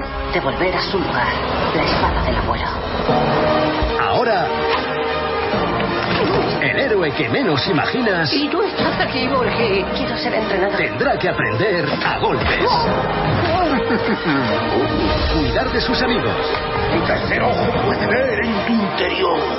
Pero si te lo has pintado. Enfrentarse a nuevos enemigos. Con tu cuerpo y esta jeta. Van a perder la chaveta. Y encontrar el valor para afrontar su destino. Para la prueba hemos elegido un clásico. El dragón. Eh, y la Espada del Valor, una película, ah, ya digo, animada y bueno, para enfocada al público más infantil o juvenil y que rescata pues el género de caballerías, pero animado, eh, con todos los clichés del género, todos los clichés que te puedes imaginar, pero siempre satirizados, de manera que tengan su toque de humor y de aventuras eh, que pueda gustar a los más pequeños y a los no tan pequeños también, hay que, todo hay que decirlo. Eh, bueno, eh, no sé si los demás lo habéis visto. ¿Es por, sin- por ponerme aquí enrollarme o...? No, yo tampoco. También la tengo pendiente, como la otra de animación, pero tampoco la he podido No, ver. Yo no la he visto tampoco. Bueno, pues entonces nada, simplemente la, me la debes pachar en poco tiempo porque esta película tampoco tiene mucho. O sea, es una película entretenida de estas tontorronas con un humor bastante eh, así absurdo y divertido, pero al mismo tiempo que tampoco te dice mucho. Y nada, nos cuenta la típica historia caballeresca del típico chaval que quiere ser un caballero. Entonces, nada, eh, quiere ser un caballero porque su abuelo lo era. Y su padre, sin embargo, es un abogado que digamos que es el primero que, bueno, uno de los primeros que dieron al traste con todo el, sistema de caballería y que lo que hicieron fue crear a punta pala leyes a saco y lo, lo pusieron todo con leyes y dieron al traste con todo el tema del honor y la justicia, el verdadero sentido de la justicia, lo único que importa es lo que está escrito ese tipo de cosas. No es una crítica social al, a la realidad que conocemos, pero dentro de un mundo de caballería y con toques de fantasía. Y nada, pues se juntará con una chica, con un mago, e intentarán pues rescatar al reino de unos caballeros relegados, renegados, que lo que quieren es, conseguir arrebatar el trono a la, reina y nada, y volver a instalar una era, una era de caballería, pero dentro, pero más bien oscura porque el, el, caballero que, que quiere conseguirlo es, un, es, precisamente el que mató al abuelo del protagonista. Nada, pues el chaval es el típico chaval eh, pelirrojo, así, eh, es súper, es, es, es, que, bueno, que no tiene ningún tipo de músculos, no puede, apenas puede levantar la espada prácticamente, no, no parece que no, sea el más menos indicado para ser un caballero y para salvar al reino, ¿no? Es el típico chaval que a lo mejor podría, podría más de uno sentirse, sentirse bastante en el papel, ¿no? Un poco, y no sé, a mí la verdad es que la película me, gustó, me pareció entretenida y no me, me parece que se pare, mereciera tantos palos como más de uno le dio, porque, a ver, en IMDb por ejemplo tiene un 5,6. A mí no me parece que se lo merezca. Yo creo que se merece un poco más. No sé, o sea, la película no está mal, pero tampoco tiene nada del otro mundo, pero al mismo tiempo consigue lo que se propone, que es entretener, divertir a los más pequeños y contar una historia. Una historia que al fin y al cabo la cuenta más o menos bien, o sea, y con unos protagonistas que más de uno tiene bastante carisma. Uh -huh. No sé. Eso te iba a preguntar si era podía ser por el carisma de los personajes o no tenía mucho peso, pero dices que sí, que, que, sí. que sí que lo tienen. Sí, a mí me parece que sí. El protagonista, por ejemplo, me convenció bastante. Y bueno, ya hay uno que otro que hace bastante gracia. No sé, es, la verdad es que sí. Es una, una película que yo recuerdo con cariño. O sea, es una película que no me ha pasado desapercibida y me, me extraña que pasara, pues eso, sí que pasara tan desapercibida en taquilla. Pero bueno, es lo que hay. Ya sabes, a veces si no está respaldada por Disney o por alguna de las otras grandes que se dedican a esto, no, no hay nada que hacer. Ah, y la animación muy bien, o sea, está bastante bien animada, así que un, un hurra por la, el equipo de animación española que se le ocurrió y nada, pues pues eso, que a ver si siguen ese, ese trabajo tan grande que están haciendo para potenciar un departamento que está pasando, que mucha gente a lo mejor no conoce, pero que sepáis que la industria animada española es mucho más potente de lo que muchos de nosotros pensamos. De verdad, ¿eh? Lo que pasa es que pasa desapercibida frente a las grandes eh, superproducciones, que es una pena. Pero, por ejemplo, no hay más que no, no, no, podemos olvidar, por ejemplo, la película esta que optó a los Oscar, eh, de hecho opta a los Oscar, al Oscar de animado. ¿Cuál se llama esta? ¿Esta que tuvo tantos problemas en taquilla? Pero la que la que va, la que está propuesta para Oscar a la mejor película de animación para 2014. Sí. Sí, la gallega, ¿no? Sí. O, o Apóstolo, puedo ser. Exacto, exacto, que tuvo tantos problemas. De hecho, precisamente casi no se pudo ni estrenar. Le hicieron el boicot en la distribución, tuvieron problemas. ¿Le hicieron boicot a la película? Sí, bueno, básicamente la, la, la, empresa que había firmado para distribuirla se echó para atrás y no lo hizo. Y a, apenas dos o tres días del estreno se dieron cuenta de que solo se iba a estrenar en 14 o 15 salas en toda España. Y tenían pósters y carteles por toda España, en, incluso en ciudades donde no se iba a poder ver la película. Fue una vergüenza total la de Apóstolo. Bueno, hay que tener suerte, hombre, sale nominada y por lo tanto podrá tener una, una exhibición acorde con la calidad que esperemos pueda tener, porque a mí sí me llamó la atención y además yo doy fe que se publicitó bastante esa película, ¿eh? Sí, sí, pero luego llegas a verla y no, no podías verla. En Madrid, vamos, eh, yo me muevo en transporte público y se veía bastante en carteles, ¿eh? en el metro, autobús, etcétera. Pues imagínate el batacazo, ¿sabes? Vamos, que le costó más la distribución que luego que tiene huevo la cosa. Sí, sí, sí. Pues nada, eh, eso es, así es como queda la cosa y vamos a continuar con la última película de, de los estrenos que es Malavita y vamos a escuchar brevemente el tráiler. Hubo una época en la que lo tenía todo. La gente me preguntaba qué se siente al ser intocable. Lo que deberían haber preguntado es ¿qué pasa cuando dejas de serlo?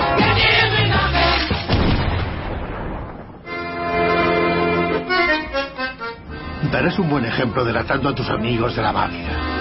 Ya no estamos en Brooklyn. No creo que haya nada más distinto a Brooklyn que este nido de ratas. Odio el programa de protección de testigos.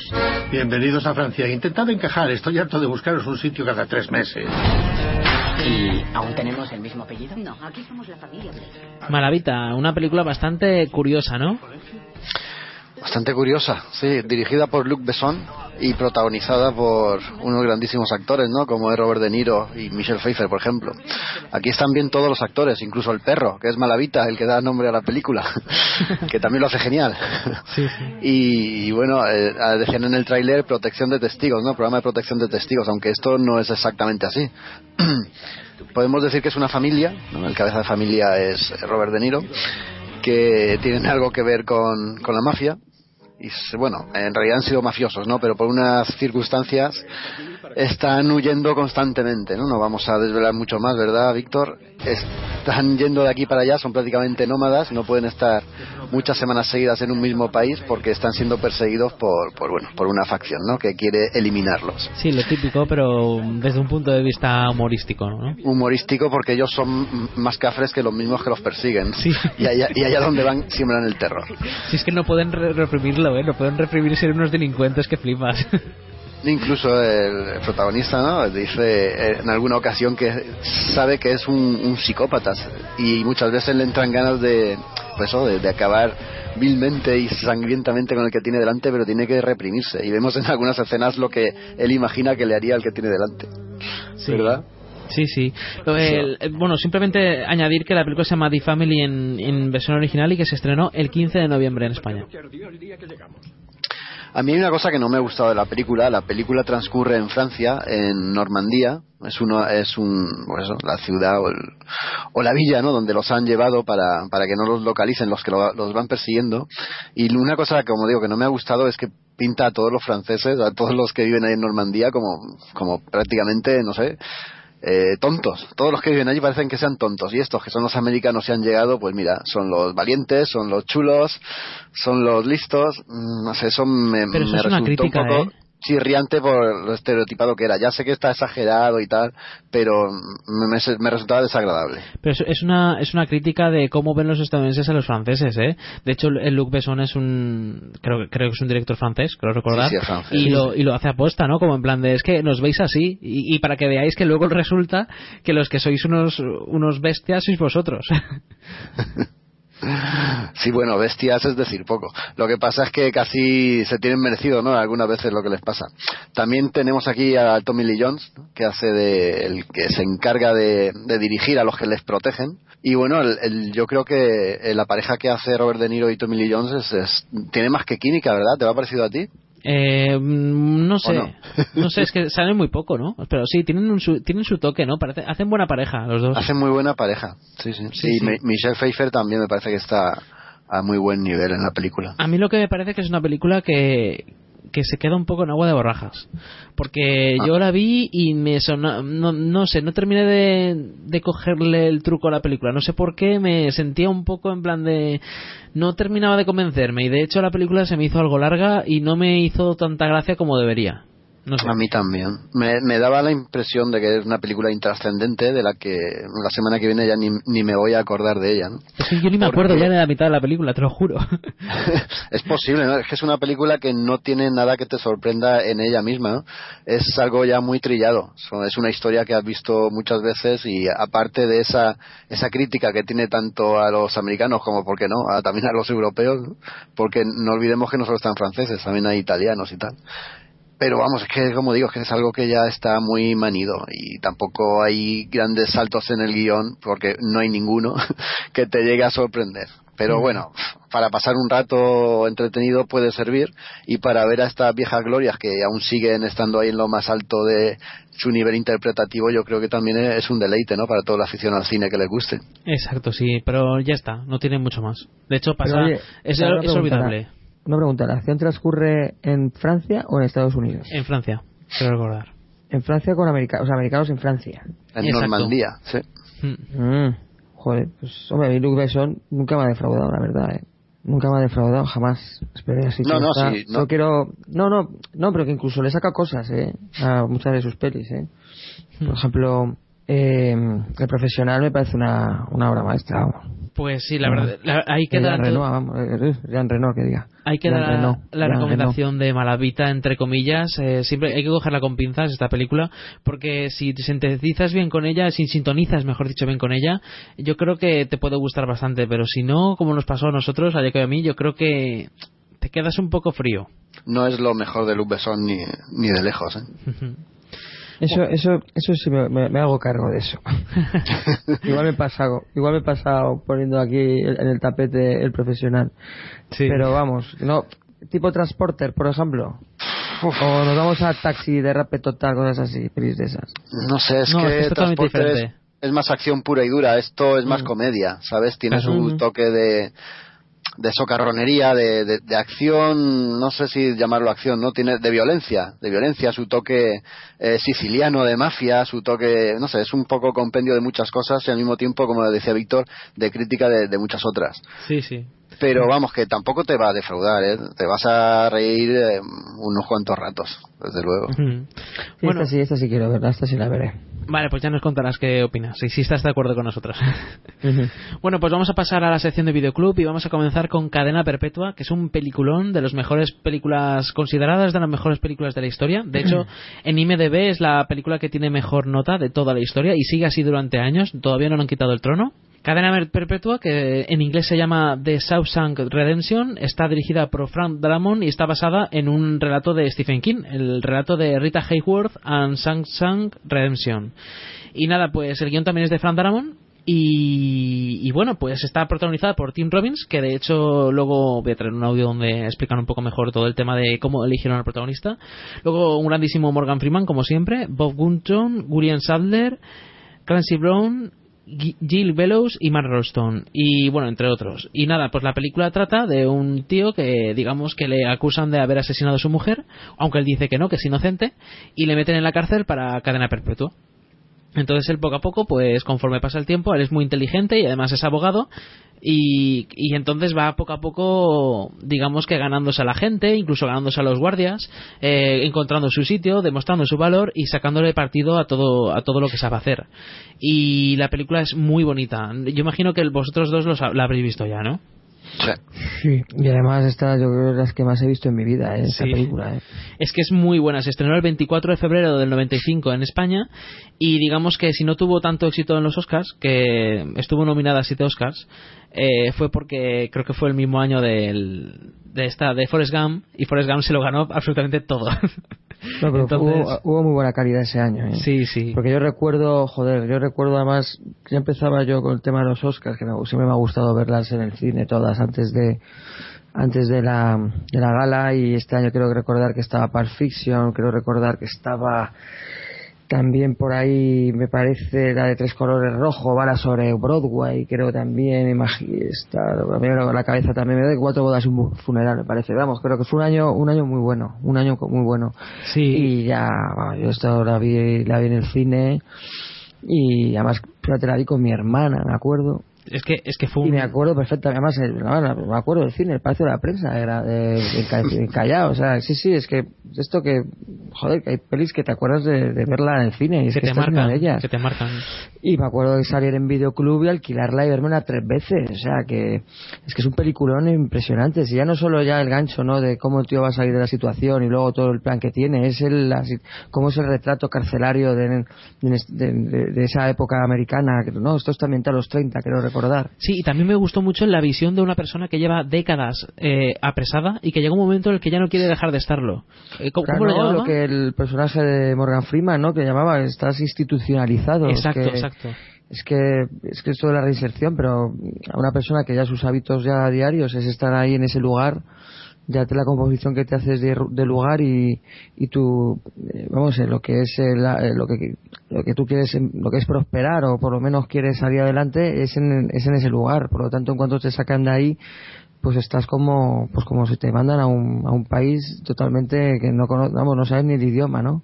Hmm. pero todo el tema de, mm, de las clasificaciones que se encuentran en prisión, cómo tienen que salir de los de los obstáculos que se le van presentando en las distintas situaciones al personaje de Tim Robbins, que digamos es el que menos eh, se- más problemas tiene a lo mejor para adaptarse al principio por este toque, este este por lo menos punto moderno que tiene de, de la sociedad y lógicamente inte- intelectualmente es, superior a todos. Esa- ese camino no esa evolución es, es fabulosa y luego los distintos giros argumentales que tiene ya no solo ya la cuestión la relación que tiene con el alcaide sino luego con, con los distintos eh, miembros o por lo menos compañeros que tiene de en, el- en prisión como pueden ser el propio Morgan Freeman o, o este chico joven no Ah, pues claro no me acuerdo, no me acuerdo del nombre del personaje pero vamos que la que la, la película más tiene momentos de que te, que te acuerdas perfectamente como el rollo este de las cervezas en la azotea el tema de la música eh, por los altavoces. Joder tiene un punto también hasta de comedia pero muy bueno tiene mucho Sí, también metacine redonda. con el tema de los carteles y las actrices como como como las actrices man- marcan un poco el, el calendario no Eh, vital de todos y ellos no Sí, ahora sí. el Rita Hayworth ahora es la época de Raquel no cuando invocaban a Raquel Welch que también Sí. aquella película de o sea, del no del fin del mundo del fin de los tiempos algo así no sé es un es una película maravillosa Es un peliculón de 10 que lo tiene todo, de verdad. Es una película redonda en todos los aspectos. Eh, Retrata muy bien el tema carcelario, retrata muy bien el tema de cómo van evolucionando los personajes con el paso del tiempo. Eh, no duele para nada el tema de, de cómo van cortando para en diferentes épocas, de cómo va avanzando la vida del protagonista.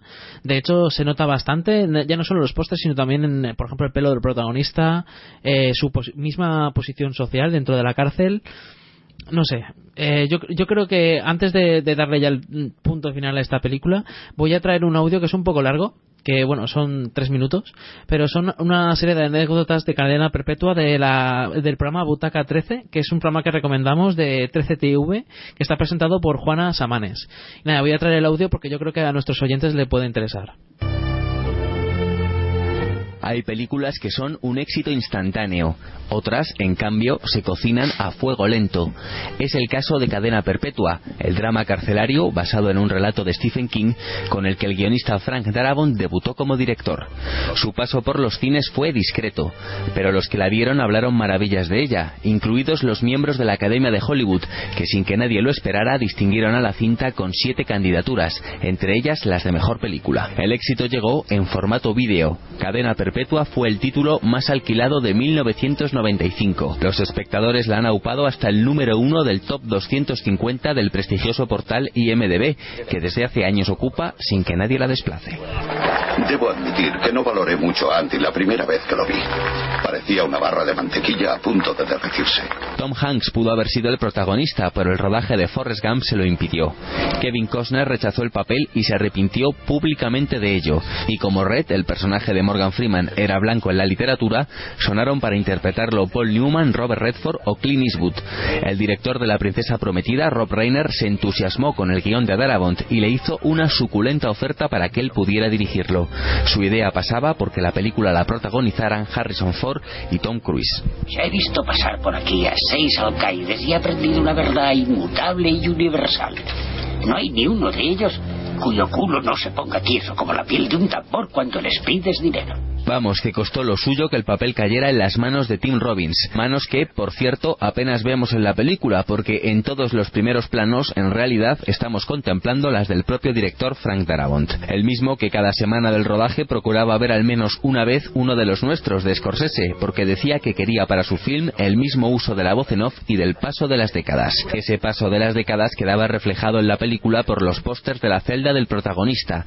Una de las actrices reflejadas en ellos, Raquel Welch, se ha confesado públicamente como fanática de cadena perpetua. Hola, Jay. ¿Dónde está Brooks? Ya decía Hitchcock que había que evitar trabajar con animales, pero Tim Robbins se aplicó y consiguió acompasar su diálogo a la frecuencia de graznido de este cuervo. Oh, espera, espera. Ahora va a salir. Una última anécdota. Un representante despistado contactó con los productores para que una modelo, cliente de él, participara en la cinta interpretando a Rita Hayworth. La confusión tenía algo de lógica, ya que el nombre de la actriz aparecía en el título del relato original, y durante la primera fase del proyecto muchos en Hollywood pensaron que se trataba de un biopic sobre la protagonista de Hilda.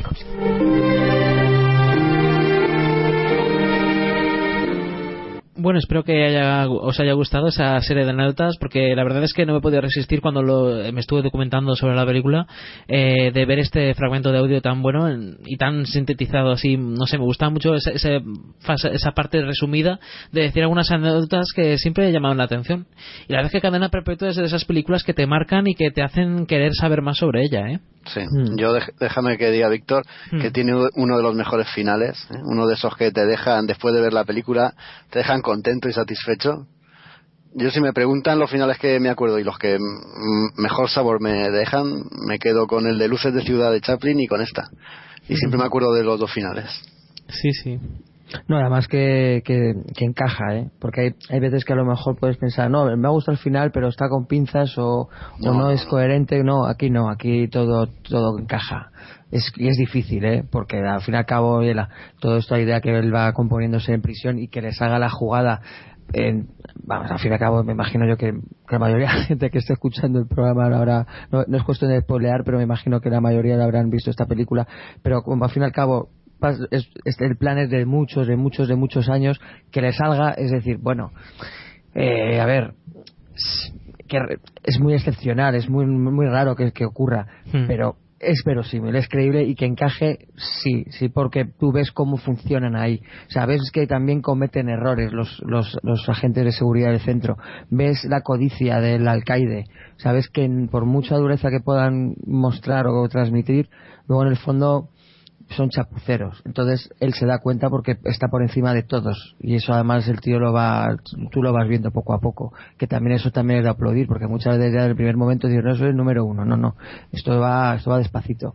Entonces es eso que al final todo encaja para que el desenlace ocurra tal y como ocurre. Pues sí, la verdad es que sí, es una película que recomendamos desde Hello Freaky, y además con bastantes ganas, porque además es que es una de esas películas que nos olvidan muy fácilmente y que te- además te, te apetece volver a verlas, y eso que no es corta precisamente, ¿eh? Y ya es mucho decir. Sí, es una película muy buena. Bueno, pues nada, no sé, ¿queréis añadir algo más? Pasamos a la siguiente. Pasa, pasa a la siguiente. Vale, pues nada, continuamos con Billy Wilder y es Bésame tonto y no es una petición, Álvaro, cuéntanos. Sí, señor. Bueno, mira, la verdad es que el motivo de, de- de dar esta película a mí Billy Wilder la verdad es que me entusiasma. No esta eh, no está en mis favoritas mi favorita de Billy Wilder es, es que, que, que ocurre entre mi padre y tu madre o también conocida como Avanti pero esta es de las más para mí de las más importantes de, de la cara B ¿no? de, de Wilder porque siempre siempre se le va a relacionar cuando se habla de él si vienes si tú pones en el típico pack ¿no? de DVD vas a ver siempre el apartamento eh, con faldas a lo loco el crepúsculo de los dioses o sea o Sunset Boulevard más o menos un poco las, las típicas, ¿no? Las, más citadas. Pero luego están otras joyas, como es la que he citado de Avanti o Día sin huella, por ejemplo, y luego está esta también, a título de comedia. Entonces, esta, esta yo, yo siempre lo digo como la cara B de Wilder, ¿no? Que es verdad que son reconocidas, que son totalmente valoradas y mencionadas, pero que luego es verdad, ¿no? Que cuando tú, cuando se recopilan, ¿no? Están esas que he citado, un, dos, tres, es decir, que no está, no, es, no, no, no, se la va a recordar como las diez primeras ni de coña, pero yo, yo la reivindico. Y como el otro día la estuvimos hablando con unos amigos, pues dije, coño, pues me la voy a, lo voy a llevar a Freak, ¿no?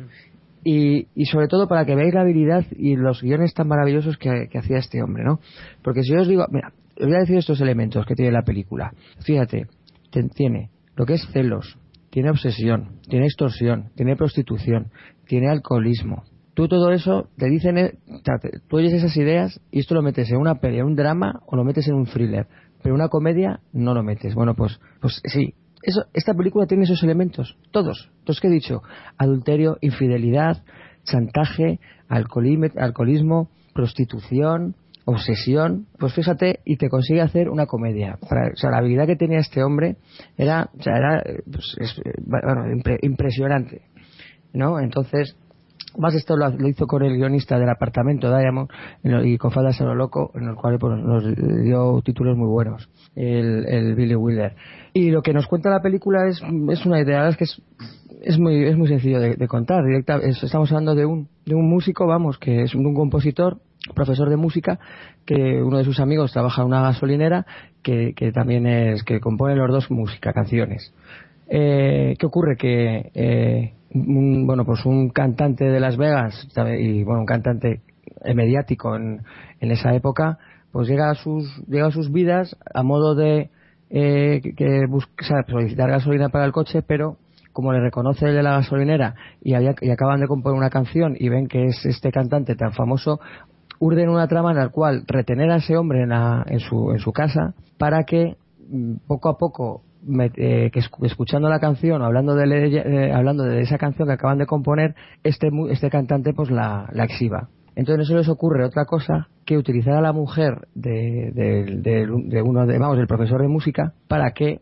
le seduzca y así venderle la moto de la canción lo que ocurre es que este hombre es tan celoso es tan celoso que no puede vamos que no que no lo contempla ni de coña porque es que a su vez su mujer era la presidenta del club de fans de este músico, ¿no? De este cantante que se llama eh, Dido. Entonces, ¿qué ocurre? Que lo que hacen es contratar a una prostituta para que se haga pasar por su mujer y entonces, a través de la seducción y que, bueno, pues lógicamente tengan relaciones, este hombre le venda la moto de que cante su canción. Entonces esa es la, esa es la premisa, es de eso va la película. Por eso lo que he dicho antes es eso, los celos, la prostitución, el alcohol, porque el personaje de, del cantante que lo interpreta Dean Martin, pues el tío bueno, le da la priva bastante.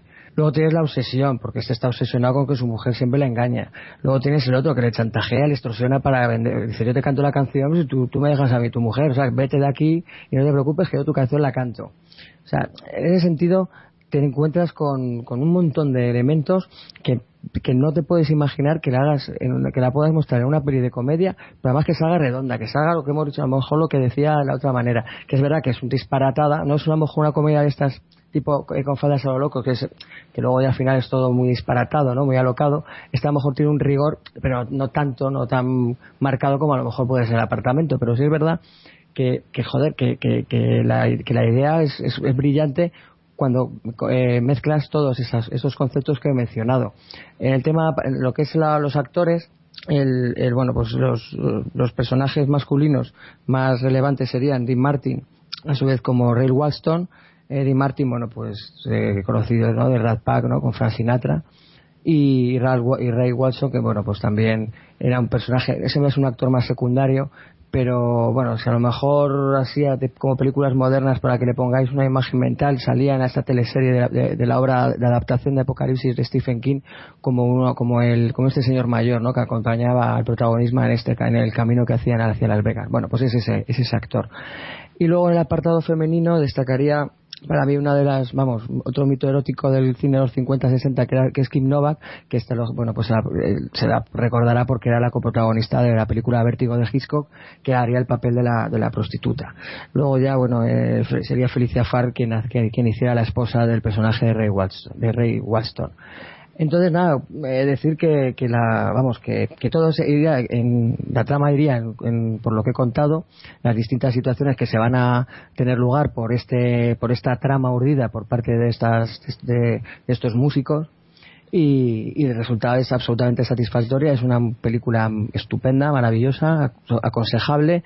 Además, han pasado ya unos cuantos años, pues esta película de 64, pues mira, se van a cumplir ahora 50 años, pero se ve una se ve perfectamente a día de hoy porque lo que lo que hay ahí el, el tema del matrimonio eh, además clase media clase media baja eh, ya en un bueno pues en una América profunda pero sí en esa época de los 60 que podía ser más conservadora bueno pues se, se, ve perfectamente. Ahora también aunque haya pasado esa esos años y aunque a lo mejor tenga esa mentalidad conservadora pero desde luego que que lo que hace uno no por lo que le gusta es a lo mejor lo que es exagerado en la película, en una situación real, pues en principio pues lo normal es que esto no ocurra, pero como pero para una comedia funciona. Tiene diálogos estupendos, tiene unos giros divertidísimos y luego además yo me encontré con dos, hay dos decisiones que no me esperaba que hacen yo creo que la peli la valore más, que es al final, que eso se verá, no lo voy a contar, pero en lo que es el matrimonio toma unas decisiones que a mí desde luego me parece hasta valiente para, para rodar eso en, la época en la que se encontraba. Pero es verdad que Wilder siempre tenía mucha habilidad también para, a ver, no hay censura, y fin y al cabo, ¿no? Pero es verdad que hay injerencias ¿no? por parte de, colectivos a la hora de que las películas no muestran ciertas cosas. De hecho, por eso también se valora al principio como una película inmoral en su día pero de una manera totalmente habilidosa y velada, pues te mostraba cosas que podía a lo mejor confundir a los bien pensados. Los que ya a lo mejor no somos tan bien pensados, pues las vemos claramente y desde luego que es súper satisfactoria, enriquecedora desde el punto de vista cinematográfico como espectador. Mm. Creo que este hombre, obras maestras, creo que tiene unas 25 pelis, yo me sale como 15. Creo que es un director que pues, me tiraré toda mi vida viendo sus películas con motivo de la conversación que tuve el otro día con los colegas, me la vi hace dos días, la habré visto como cuatro veces y salgo igual de contento. Yo la verdad es que, en fin, que como, como dije la otra vez, ¿no? Con el ladrón de bicicletas, que hay un cine maravilloso de hace muchos años, mejor que el de ahora mil veces, le da mil vueltas, y esto es otro ejemplo. Muy bien. Bueno, pues eh, otro película más, ¿no? Parece que algún día me gustaría traer alguna película que no sea tan buena para videoclub, porque parece que aquí traemos los peliculones. Pero bueno. Joder, me lo pones a huevo, tío. Claro, claro. No, es que, a ver, admítelo. Tú has visto que iba a traer a Cadena Perpetua y has dicho, sí, hombre, yo también voy a traer una película que esté en condiciones. No, hombre, yo, aquí voy a aprovechar para traer casi prácticamente mis películas favoritas. Claro, y, bien que haces. que esta, y con las tres que estoy esta es la tercera que traigo y, o sea, por aquí van a pasar mis películas favoritas. por lo menos, quizá a lo mejor no favoritas favoritas de las 20, como puedes a lo mejor esta, pero cuando de estas pelis que a lo mejor te piden en un momento de tu vida curioso y de repente la, no sé, la subes como 30 puestos en tu lista, ¿no? Sí, sí. Pues quizá con esta ha pasado y como de la casualidad que lo hablé otro día con unos amigos, estuvimos hablando de esta película, pues digo, pues qué coño, mira, pues nada, la traigo aquí. Muy bien, bueno, pues nada, pues aquí queda ya la sección de cine que nos hemos alargado bastante y si os parece vamos a pasar a la sección de series, ¿vale? Vale, muy bien. Vale, bueno, pues antes las promos y comenzamos. La tienda en casa. Ahora hay un nuevo sistema para estar en forma, eliminar las impurezas de la piel y limpiar la casa. Presentamos Apocalipsis Freaky. Oh yeah. El podcast de cine y cómic que te hará mejor persona. Miles de usuarios ya se han beneficiado de sus propiedades. Fíjate que escucho Apocalipsis Friki voy a misa todos los domingos. Empezamos a Apocalipsis Friki, perdí 135 kilos. Mis abdominales nunca habían sido tan firmes como desde que escucho Apocalipsis Friki. Desde que escucho Apocalipsis Friki ya no pego a la gente por la calle. Mi marido ha dejado de roncar desde que escucha Apocalipsis Friki. Encanta Apocalipsis Friki. En casa tenemos todos sus discos. Ya lo han oído. Apocalipsis Friki, el primer podcast basado en la baba de caracol. Descarga Apocalipsis Friki en iVoox, en Facebook o en su propio blog apocalipsisfriki.blogspot.com. Si lo descargas ahora te regalaremos un juego de cuchillos de adamantio. Recuerda, esta oferta no está disponible en tiendas, ni siquiera en Mercadona. Apocalipsis Friki, tu podcast de cine y cómic. Este es un anuncio patrocinado por Apocalipsis Friki. Si tiene más dudas, consulte a su farmacéutico habitual. Cómics, con música underground, videojuegos y cine de culto en La Parada de los Monstruos. Todos los sábados de 17 a 19 horas en el 99.9 de la FM. El dial del infierno. O a través de www.paradadelosmonstruos.com. Yo he visto cosas que vosotros no creeríais. Atacar naves Skrull más allá de Apocalypse. He visto al Doctor Manhattan brillar en la oscuridad cerca de... Para, para, todos estos momentos, cómics, pelis y mucho más en el podcast de Es la hora de las tortas. Claro que sí, hombre. Es la hora de las tortas, la web de cómics más friki del... ¡Ve a la cena! Joder, que estamos grabando un podcast, mamá.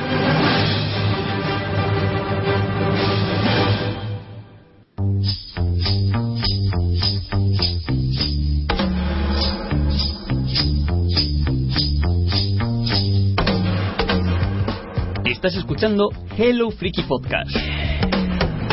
Un programa de cine, series, videojuegos, literatura y cómics.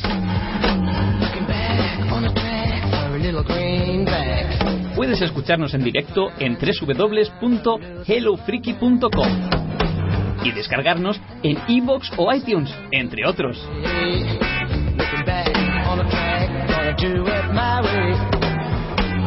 Si te lo estás pasando bien, no seas tacaño, haznos me gusta y anímate a comentar en la ficha del podcast. Un saludo de friki a friki.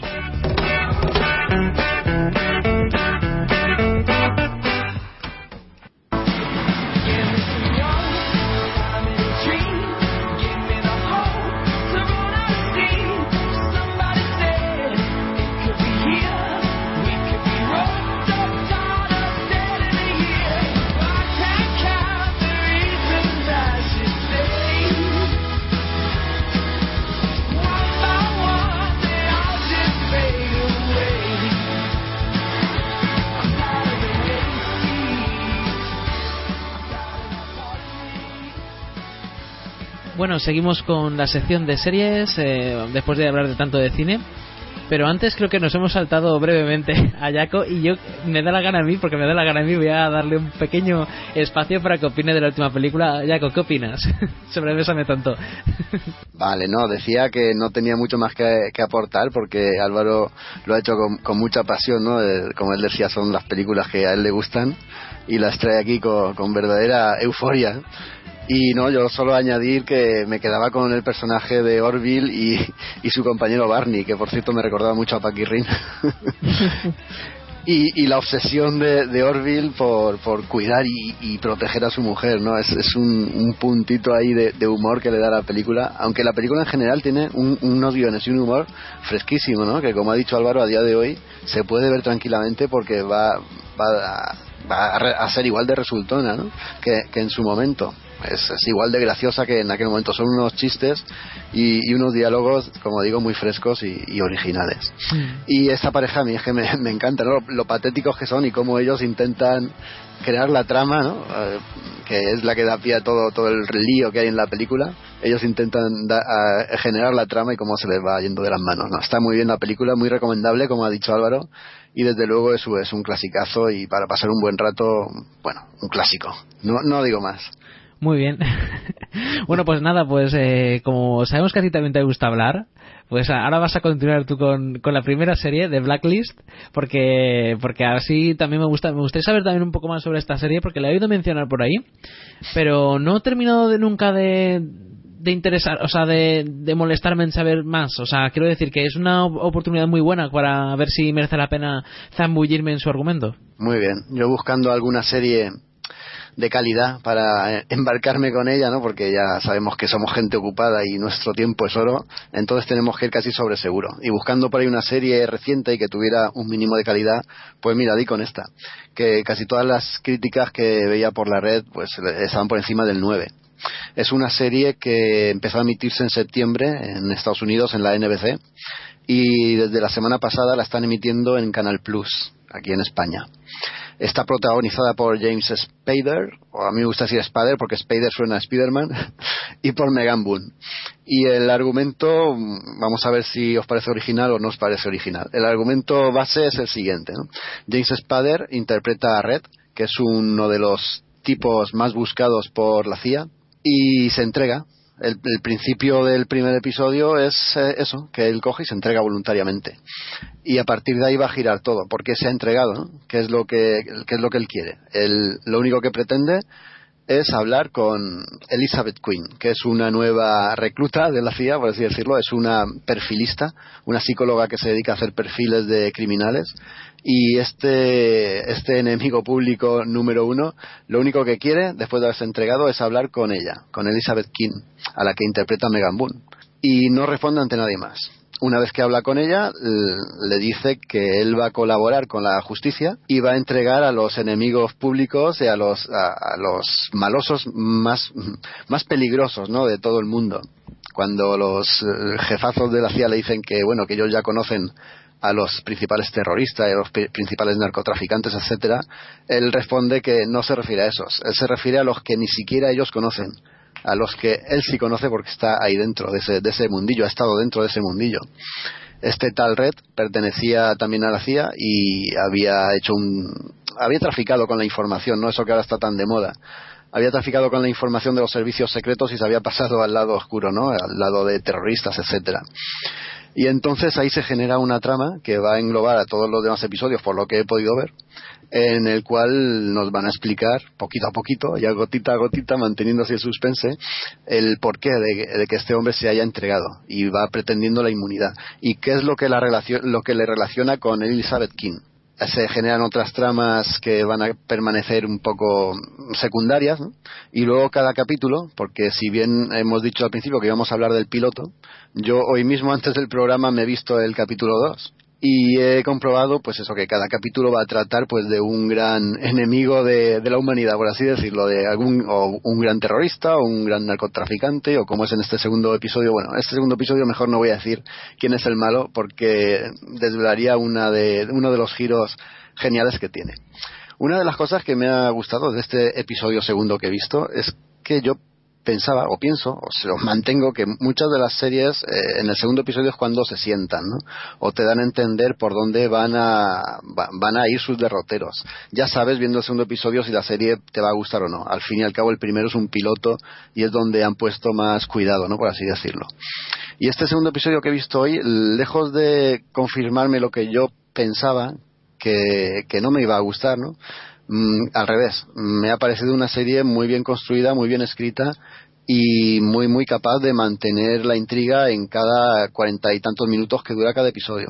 Mm, Está dentro de lo que son terrorismo, CIA, etcétera, tan de moda están las series, pues un poco sí y un poco no. Eh, Ya veréis en el segundo episodio que las cosas, aunque van por ahí, no, no van exactamente por ahí. Hay algo que los guionistas hábilmente nos ocultan, ¿no?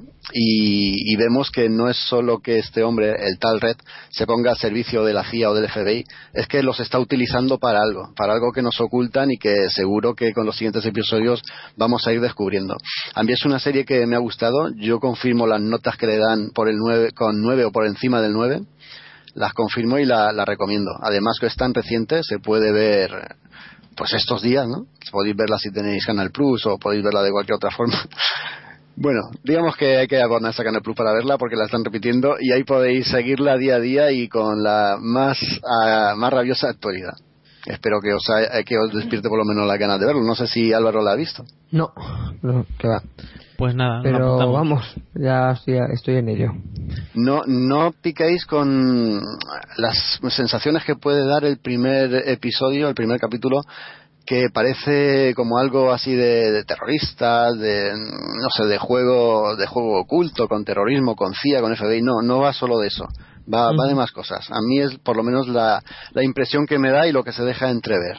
Una crítica que sí le hago es, por ejemplo, el papel de James Spader, que me parece que está un poco sobreactuado. Por lo menos en el primer episodio me recordaba, más que a un personaje nuevo, me recordaba a, a Aníbal, ¿no? El, el caníbal, ¿verdad? Mm, Es que daba la impresión que estaba sobreactuando para parecer, mm, parecer te- temerario, ¿verdad? Pare- parecer agresivo. Aunque estaba encadenado en su celda y tal, es, es- es- parecía una copia, ¿no? De Aníbal. Pero bueno, en el segundo capítulo ya parece que se hace un poquito más con el papel, o por lo menos esa impresión me da a mí, y es, eh, es bastante más convincente. Parece un poco más único, ¿verdad? Un poco más nuevo. Pero bueno, hay, bueno, también la otra pro- protagonista, eh, interpretada por Megan Boone, pues qué decir de ella. Pues yo quiero, yo me voy a pedir una de estas para Reyes. A ver si me lo traen y qué dice mi mujer, pero bueno, es que está es- espectacular también. Como te la traigan, vamos. bueno, pues nada, pues vamos a continuar con la siguiente serie, que es The Walking Dead. Y bueno, eh, Jaco, eh, aquí vamos a aportar dos visiones distintas. Por una parte está la, la que creo que es la tuya, que es que tú has visto los ocho episodios, ¿no? Sí. Vale. Y otra es la mía, que yo me vi tres o cuatro episodios, no aguanté más, paré, y luego todo el mundo empezó a decir, ¡buah, el octavo episodio antes del parón! ¡buah, qué bueno! El mejor de la serie, el mejor de la serie. Y yo dije, venga, voy a verlo, y lo vi. Así que aquí vamos a poder hablar los dos. Muy bien. Yo, sí, eh, si te habrás dado cuenta, cuando me has preguntado si he visto los ocho episodios, te he dicho un sí arrastrando mucho la S. Sí, lo he notado. Sí. lo he notado. Lo has notado, porque yo vi los cuatro primeros y el- la euforia de la temporada anterior, que sí que me gustó, pues la, euforia desapareció, porque me parecieron, me parecieron aburridísimos. Entonces los siguientes los vi, pero mientras hacía otras cosas, ¿sabes? Y, y me seguían pareciendo aún más aburridos. Así que fíjate que el octavo no lo vi. Y lo he visto a posteriori. Hay, en, hay canales de, de ONO que te lo repiten, ¿no? Eh, Lo puedes elegir en, en Ojo Televisión, tú eliges del horario que quieras y lo ves. Pues claro, como las críticas eran tan buenas que el octavo capítulo era, ¡buah! era la bomba, era un fiel reflejo del número cuarenta y tantos, que en los cómics es bastante, bastante crudo, ¿no? Y bastante duro.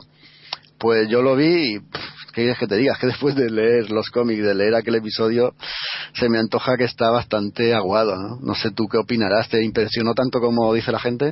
Pues no mucho. O sea, eh, primero que es más flojo que el cómic. Eso está claro. Y segundo, es que a, ver, es que a mí lo que me fa- es que fue muy curioso, ¿eh? Recuerdo que yo me quedé en el tercer episodio o cuarto. O sea, esa, esa- esos capítulos tan aburridísimos en los cuales están todos enfermos y no decían más que llorar uno, unos, iban llorando unos a otros diciendo, ay que, ay que estoy enfermo, ay que está el otro enfermo. Y yo dije, mira, no aguanto más. A mitad de episodio lo dejé, del cuarto creo que fue. Nada, pues me pongo a ver el, el octavo episodio y cuál es mi sorpresa que prácticamente lo entendí todo. O sea, que no, no hubo nada que dijera, uy, eh, si me había puesto un poco en situación de cómo estaban los personajes, bien, pero ya está, o sea, no había nada que me pudiera inducir a que esos cuatro episodios o cinco que me había perdido mm, me habían hecho que no pudiera continuar la trama. Al revés, es que demostraba una vez más la cantidad de relleno que tiene esta serie. Y este octavo episodio no estuvo mal, pero ¿cuál fue mi sorpresa cuando todo el mundo diciendo que era el mejor de la serie? Y empiezo a verlo y me empiezo a aburrir que flipas. Pero que flipas. Hasta el punto de que la, la acción y lo que verdaderamente mola empieza en el minuto 25 de 43. 25. Pues como comprenderéis, ya por el minuto 10 o 12 mi paciencia se agotó y me puse la reproducción a 1,5. Y entonces ahí fue cuando dije, mira, por mis huevos, que voy a terminar de ver la temporada, porque quiero verla, o sea, quiero, quiero ver esa parte que todo el mundo dice que tanto mola, y, y me la voy a aguantar como pueda. Me lo puse a 1,5 y aguanté. Y me vi el, el final como, como Dios manda, vamos. Y ya el final no estuvo mal, pero no tampoco es de lo mejor de la serie. No nos engañemos, los primeros dos episodios le pegan 4.000 vueltas a este y a cualquier otro de los episodios de las otras dos temporadas. Sí. Mira, el momento katana, gobernador y cabeza, ese momento no es ni de lejos comparable con el cómic, porque en el cómic hay un, un elemento emocional, ¿no? Sí, con la sí. víctima. y con uno de los personajes que está contemplando lo que pasa. Y ese momento en el cómic te lo está reflejando muy acertadamente, ¿no? Y aquí es que no pasa, es que para que no se vea eh, lo hacen detrás del tanque, ¿no? Es, no, no, a mí no me gusta nada. Perdona, Víctor, los episodios que decías que no has visto, que Sí. yo vi mientras hacía otras cosas, esos episodios están dedicados al gobernador. Y- Ah, vale. y, yo los- lo poco que podía ver, o entrever con el rabillo del ojo, porque no me atreví a hacer otra cosa, eran bastante eh, contradictorios, ¿no? Porque igual te veías un gobernador que volvía a crear una familia o quería volver a crear una familia, como con un gobernador que mataba sangre fría a un antiguo amigo suyo, es que no sabías por dónde cogerlo, te daba la impresión de que lo habían escrito dos personas distintas o, no sé, o quieren hacernos entender que el gobernador tenía o tiene, para quien no lo haya visto, tiene doble personalidad, ¿no? No terminaba yo de coger el, punto que los guionistas querían darle. Y este último es que de verdad que después de que todo el mundo lo ponía por las nubes, a mí me, me bajó bastante el listón. No. Pues nada, eh, la verdad es que tanto tanto hype, tanto hype y al final la- yo creo que la gente lo que pasa es que después de ver tanta mierda, al final cualquier pequeña gominola que le den se, creen que vamos que es la hostia y no, o sea no es que es, así de duro quiero ser de verdad, ¿eh? es que es que esta serie me parece vergonzosa, o sea me parece un engaño total, total y por eso la mayor parte de la gente que de verdad era fan de la serie la ha dejado. Porque es así, yo, yo sigo los cómics al día y no lo he aguantado. Y fuera, yo ya sigo los cómics y punto. No Yo es que, mm, yo es que, mira, vi el octavo, como te digo, en, en esto de repetición, ¿no? Que lo ves tú cuando quieras. Y a- al día siguiente he visto el segundo de, de Blacklist. Y claro, es que no hay color entre la forma que está uno escrito, el hilo argumental, cómo está enredado, cómo se desenreda al final. Es, ese eh, eh, ejercicio casi de puzzle que hacen los guionistas en Blacklist. Y luego ver eh, el, el guion de una página que es Walking Dead, es, es que no hay comparación, vamos, la gente que se va, pasa en masa a estas otras series, por Dios. Claro, es que es eso. Habiendo tanta serie, ¿para qué vas a perder el tiempo con una que no es buena? Es que hay demasiadas series que son buenísimas. Y nosotros, eh, sí, y aquí es donde meto un poco de publicidad. Oye, pues, oye, meteros eh, de vez en cuando en los programas de cine y series, eh, que seguro que más de una serie descubriréis. que, que os va a interesar. Por ejemplo, yo alguna vez he recomendado la de eh, Orange is the New Black, que es una serie muy buena y que también se ha estrenado este año. Muy bien, Víctor. Y me da mucha curiosidad, no sé si es la siguiente que ibas a hablar, que es, es un anime. Ah, sí, es un anime. Vamos a traer aquí un anime. No, Y- no mira, he podido ver el primer capítulo y me da mucha rabia. Dime, cuéntame, cuéntame. Pues menos mal porque así podrás seguir viviendo porque cuando una vez veas el primero no vas a poder parar. Uf. es el es un anime que de hecho no- yo normalmente no suelo traer animes ni mangas porque y mira que yo soy muy fan, ¿eh? Yo he sido muy fan de yo he leído un montón de mangas y animes buena saco, ¿eh? Pero no lo traigo porque no tenemos sección. En, porque yo al anime manga le pondré una sección aparte. Es que lo tiene todo, ¿vale? Para tener una sección aparte. Pero bueno, aquí no me he podido resistir a traer este anime porque es que Ataque a los Titanes, que es la serie, la- el anime que voy a traer, es muy bestia. Es que está muy bien. Está muy bien. Es un, eh, un anime eh, que está basado en el, en el manga eh, que está escrito e ilustrado por Hajime Isayama. Y el anime está dirigido por Tetsuro Araki. Que se- seguramente no sonará el nombre, pero quizás se os suenan algunos de los otros animes que ha hecho, como puede ser el de Death Note, o Galaxy Angel, o High, High School of the Dead. Entonces, nada, eh, digamos que es un anime que es bastante, según tengo entendido, porque yo no he leído el manga todavía, que lo leeré, eso lo puedo asegurar. Pero me han dicho que es bastante, bastante fiel al, manga y que de hecho han hecho 25 episodios y han parado hasta que tenga el manga los capítulos necesarios para seguir, creo, creo o tengo entendido. Que espero que siga y que no se queden solo con esos 25, porque otra cosa he de añadir y es que el final es bastante abierto, o sea, no es para nada un final de un anime, es un final de temporada. Entonces nada, eh, el 20 en septiembre en septiembre creo que acabó la emisión de, de la tercera de la temporada esta que estamos viendo. Y nada, trata de de Eren Jaeger y su hermana adoptiva Mikasa Ackerman y un amigo que tienen que es Armin Adler- Adlert que digamos que viven en una ciudad fortificada eh, rodeada de murallas y de hecho viven te van explicando que el mundo todos los humanos viven dentro de unas murallas gigantescas donde es la única manera de poder sobrevivir porque fuera de las murallas hay un montón de titanes un montón de gigantes que lo que hacen es eh, devorar humanos. Son como si fueran zombies no pero son gigantes que flipas. Eh, lo único que parece ser luego imagino que tendrán mucho más trama por, de- por detrás, pero parece ser que ni tienen miembros reproductivos, ni se sabe cómo se reproducen, ni tampoco necesitan comer humanos para sobrevivir. Son como zombies, ya digo. O sea, devoran humanos simplemente por el hecho de devorar humanos. Eh, parece que solo viven para eso, solo- es su única finalidad. No tienen nada más. Ni siquiera tienen eh, para digerir, nada, nada. Lo único que tienen es un estómago donde guardan las, donde lo que tienen dentro ya está y lo tiran y punto, porque ni siquiera digieren. O sea, son como criaturas que lo único que hacen es devorar humanos, ¿no? Y nada, pues digamos que hay unas murallas enormes y de repente, así sin más, en el primer episodio aparece un titán de 50 metros bestial que incluso sobrepasa las murallas de lo alto que es y pega un patadón y abre una, un boquete que flipas en la muralla y empiezan a entrar gigantes que flipas en la ciudad. Y así es como empieza el capítulo, ¿no? El, el anime, ¿no? Además, en el, en el primer, en el primera escena ya estás viendo parte de ello. O sea, no estoy soltando el más mínimo spoiler. Y la, la- el anime trata de eso, de la vida de los protagonistas, de lo que les ocurre en ese ataque y lo que les ocurre tiempo después y cómo les afecta en sus vidas y cómo van decidiendo meterse en el ejército para luchar contra los gigantes y lo que les ocurre. Y bueno, eh, ¿por qué recomiendo este anime? Porque es muy bueno en el sentido de que, de que es muy real, o sea, tiene es muy sangriento. eh, tú ves cómo desmiembran a gente, cómo se los comen vivos, cómo ves eh, sufrir a los personajes muchísimo. Hay personajes que te presentan y que les coges cariño y se, y se los comen al, al capítulo siguiente. O sea, es muy dura, muy dura. Y de hecho los vives mucho porque no sabes en todo momento no sabes lo que va a ocurrir. Es que el, el autor es, es capaz de hacer lo que sea. Es estilo George R. R. Martin, a saco. Y claro, pues eso mola muchísimo.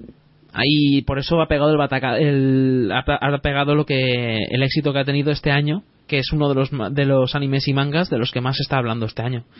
Incluso más casi que, que los, los que ya mucha gente ha empezado a dejar, que como son Naruto, o son One Piece, o algunos otros. Y nada, pues ahí queda mi recomendación. Por lo que dices en ritmo y tal, está en la antítesis de Walking Dead, ¿no? Si ya al principio que Sí. entran a saco en la ciudad empiezan a arrasar, Pero a saco, ¿eh? Pero no te puedes imaginar. Además es que en- le dan muchísimo protagonismo a los personajes, a sus caras, a sus rostros, a, su, a sus miradas, a sus sentimientos, a cómo sienten el miedo, a simplemente al hecho de, de- aunque sean soldados, al hecho de tener que les manden a luchar, que les manden incluso a morir, a simplemente morir para ganar un poco de tiempo, es que es muy dura, muy dura. Y está muy bien hecha. Y si quien quiera leer el manga, está eh, publicado por Norma Editorial aquí en España. bueno, a por ella, a por ella, esta no se me puede escapar. No, desde luego- no, de verdad, ¿eh? Hacerme caso que, que, que, eh, no tiene pérdida, pero para nada, Ataque a los Titanes. Yo me he visto los 25 episodios en cuestión de unos pocos días y estaba, vamos, pero uno detrás de otro, ¿eh? No, no, yo la tengo pendiente de, de hace tiempo y, y desde luego que, que me voy a poner con ella a saco, pero ya. Hmm. Bueno, y ya continuamos con la última. Bueno, eh, quería poner brevemente, antes de continuar con la siguiente, la intro. Porque, solo un momento, porque es que a mí me encanta y yo creo que a muchos de vosotros os va a gustar.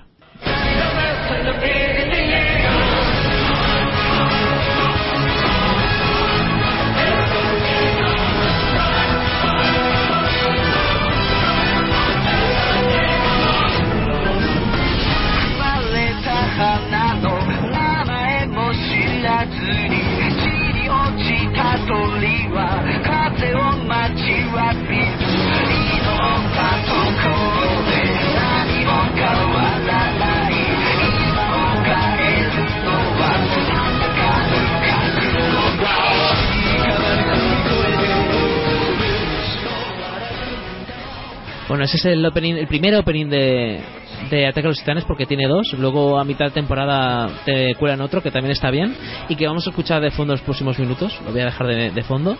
Y nada, pues vamos a continuar con otra serie que vamos a traer aquí, que es la última ya de, de este programa, que es Almost Human. Y Álvaro va a ser el que lo va a traer. Sí, señor, Almost Human. Pues, eh, eh, vamos, primera temporada, empezado, empezado también esta, este mismo año. Y, vamos, lo que es esta tem- o sea, lo que es este final de año, lo que es la temporada, ¿no? Cuando empiezan en, en septiembre a emitir las series. Bueno, pues el caso es que me está gustando mucho, mucho, pues muchísimo. O sea, ya estoy viéndola también, ¿vale? Porque solo he visto dos capítulos y fíjate, en dos capítulos que lo que me ha dado de sí ya esta serie los conceptos que he ido viendo y lo bien ambientado que está para ser una peli yo perdón, una serie que yo creo que desde el punto de vista presupuestario tampoco es eh, tiene tiene una economía muy fuerte pero está muy muy, muy- todos los recursos están to- utilizados al, al máximo ¿Qué, ¿Qué nos cuenta Almost Human? estamos en un futuro no muy lejano, 2048, en el que ya, bueno, pues los avances tecnológicos han avanzado tanto que, que desde luego, bueno, pues ya eh, en materia, en materia criminal, pues la- lo, que es la, la- la delincuencia o, o crimen- el crimen organizado, pues también está un poco ya eh, en paralelo a, a este desarrollo y por lo tanto ya tienen que tomar ¿no? las fuerzas y cuerpos de seguridad decisiones para o por lo menos mecanismos para un poco ponerse al, nivel entonces lo que lo que hacen es que a cada eh, lo que son las parejas ¿no? de agentes de, policía bueno pues siempre habrá un humano y uno que es an- un androide no entonces eh, bueno pues el, en lo que será la acción de la, de la serie en lo que son estos dos capítulos, bueno, pues veremos dos, dos casos eh, diferenciados. Lo que ocurre que lo que aquí bien me prima, por- lo menos yo lo que estoy viendo es que el protagonista, que lo interpreta, por cierto, Carl Urban, que re- recordaremos de Juez Dredd, lo hace además muy bien, a mí es un actor que también me está gustando mucho, fíjate, y además ya está, ya, está- ya tiene ya también, está cogiendo ya protagonismo ya en el género, pero oye, también ha, visto que este personaje tenía posibilidades y aunque se aleje de lo que es el cine, pues ha decidido meterse en, este, en esta serie y desde luego es, es muy recomendable y está, está bastante bien. ¿Por qué además? Porque la química que tiene con su compañero androide es estupenda. Este androide además se diferencia de la clase de androides estándares que tienen cada gente. De hecho, en el primer capítulo le van a dar uno de esos androides y es que es totalmente incompatible con, con el carácter que tiene, que tiene, que tiene el personaje de Carl Urban. Lo que ocurre que es un, bueno, es un personaje, o lo que es, es un agente de policía tan valorado y tan reconocido que no quieren que el androide le perjudique. Entonces lo que le dan es una especie de, de, serie de androides que de alguna forma fracasó o no fue, no fue válido porque tenía una programación en la cual podía empatizar más ¿no? con el ciudadano. Es decir, un androide que tendría, a modo un poco explicativo, ¿no? como sentimientos. Entonces la, la, bueno, la, la capitana ¿no? de- del distrito donde se encuentra eh, Carl Urban, que por cierto interpreta Lily Taylor, una actriz que también me ha gustado siempre mucho. Recuerdo ahora, por ejemplo, la serie Dos metros bajo tierra. Le, entre muchas pelis, por cierto, le cree que cree que las posibilidades de, de, este es que se me el nombre no del personaje que interpreta Carl Urban pero tendrá más tendrá todavía más posibilidades con, con este androide no que con la cadena estándar Además, la, la serie comienza con un hecho en el cual que tiene en el pasado de, de este personaje que bueno fue una misión fallida en la cual perdió a su compañero, también mucho de su brigada. Él mm, echa las culpas a su androide. Aquí me acuerdo, de- me recu- recuerdo mucho a Yo Robot, em, pero pero lo que vamos eh, lo que hace que él desconfíe de- del androide bueno pues esa desconfianza se la mostrará a su nuevo compañero pero como ve que es distinto que el resto yo por lo menos en estos dos eh, eh, episodios ves que la relación entre ellos la verdad es que está creciendo mucho y a veces parece más humano el androide que el propio el propio personaje del Carl Urban ¿no? luego joder la ambientación del futuro está de puta madre porque es verdad que lo verás en- como en flashes no una como desde una panorámica exterior ves eh, o sea desde un punto perdón desde un punto de vista exterior ves la panorámica de la ciudad donde transcurren los hechos y ves estos edificios con este toque futurista y a lo mejor pues mm, vehículos voladores o por ejemplo tranvías que, que, están al revés. Pero o sea, no, no se recrea porque recursos medios económicos pues no tendrán lo suficientes como para que eso sea eh, de una manera realista. Pero pero como son en pocos segundos dices coño qué hace que te metes en el mundo que no te, no estás viendo una un o sea, no estás, eh, no está, la acción no transcurre en una situación eh, actual, pero que de repente hay un avance tecnológico que es un androide. No, tú ya ves que estamos hablando de un futuro, no muy lejano, pero futuro al fin y al cabo, ¿no? Entonces, joder, eh, creo que eso está muy, muy logrado. Luego ya es verdad que para un poco enriquecer el ambiente, o por lo menos el contexto histórico en el que estamos, pues sobre todo cuestiones eh, holográficas, pues vas a ver muchas.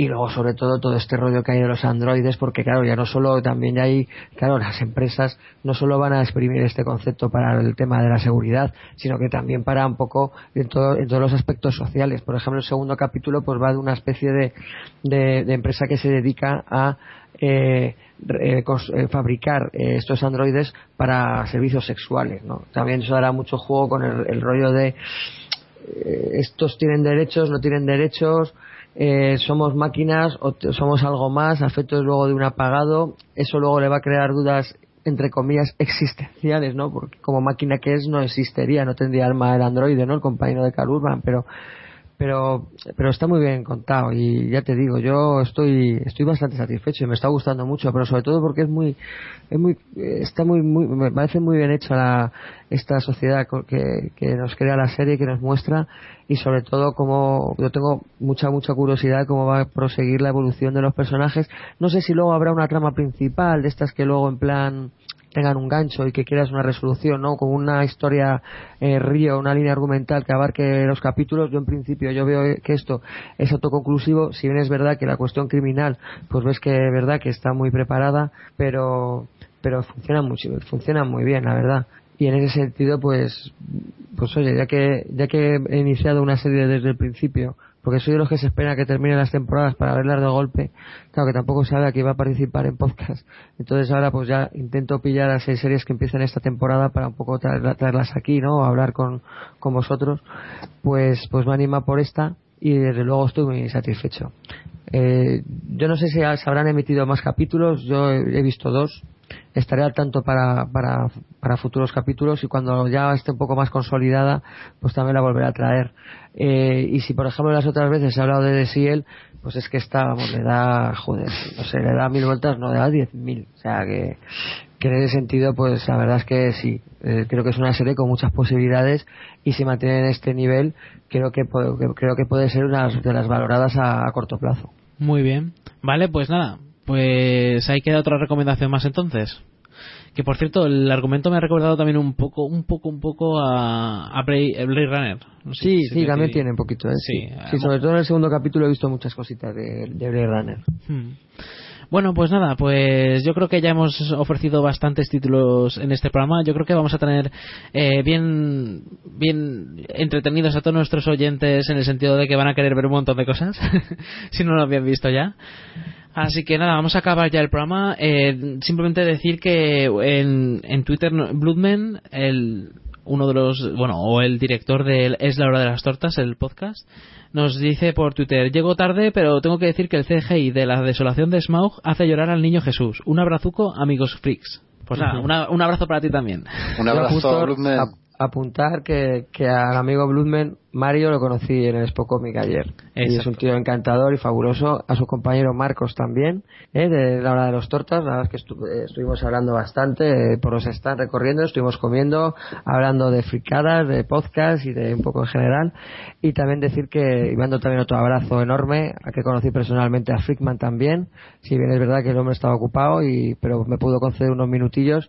Y oye, ahí, ahí lo dejo. Un abrazo a los tres enorme. Qué pena no haber podido estar allí, la verdad. Pero bueno, no se puede estar en todos los sitios. Yo al final voy a conocer a todos. Poco a poco, poco a poco. Al final vas a, Totalmente. vas a conocer Pero- a todo el mundo. Tú. Pero vosotros que vivís al lado, es que, vamos, voy a tener que organizar yo las quedadas, coño. Sí, sí, ya, ya quedaremos, Jaco, ya quedaremos. La verdad es que sí. Muy bien. Que ya es un delito.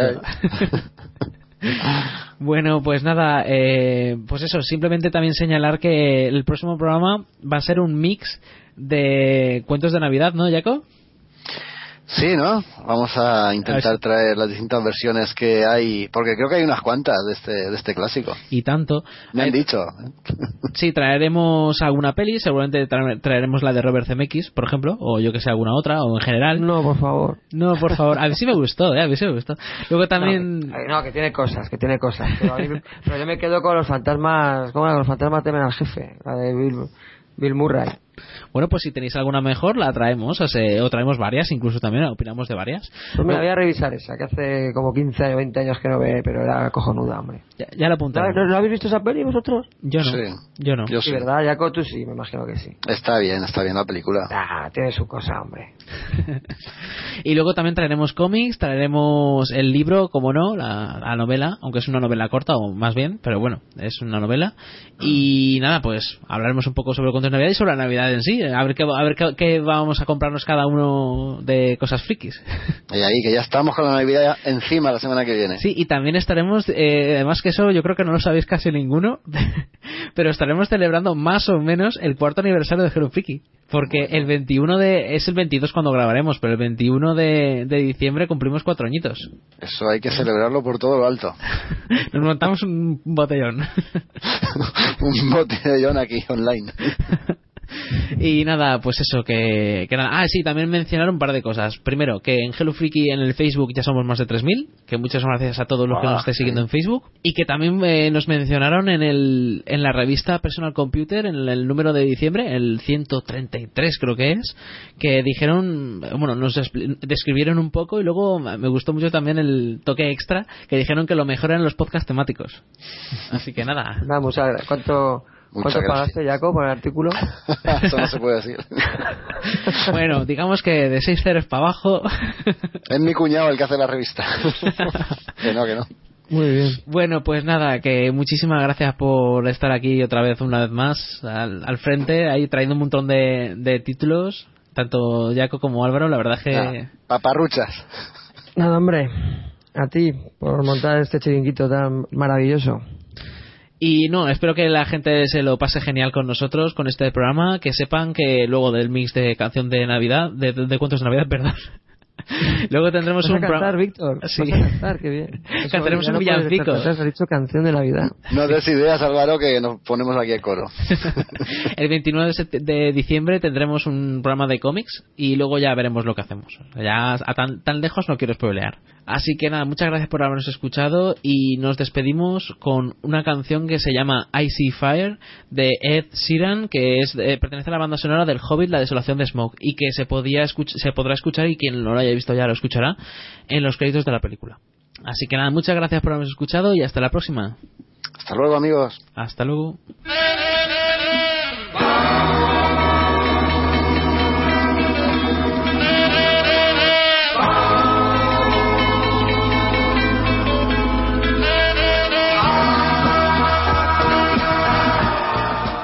Recuerda, puedes encontrarnos en www.hellofreaky.com.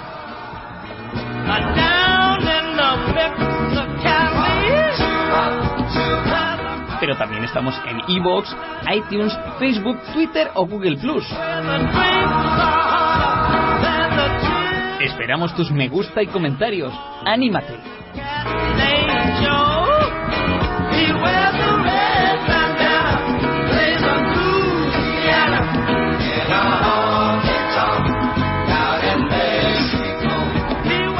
Muchas gracias por habernos escuchado, frikis. Y hasta la próxima.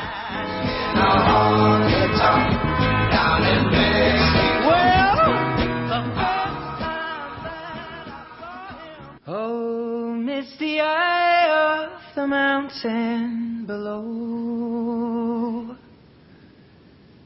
Keep careful watch of my brother's souls. And should the sky be filled with fire and smoke, keep watching over during suns.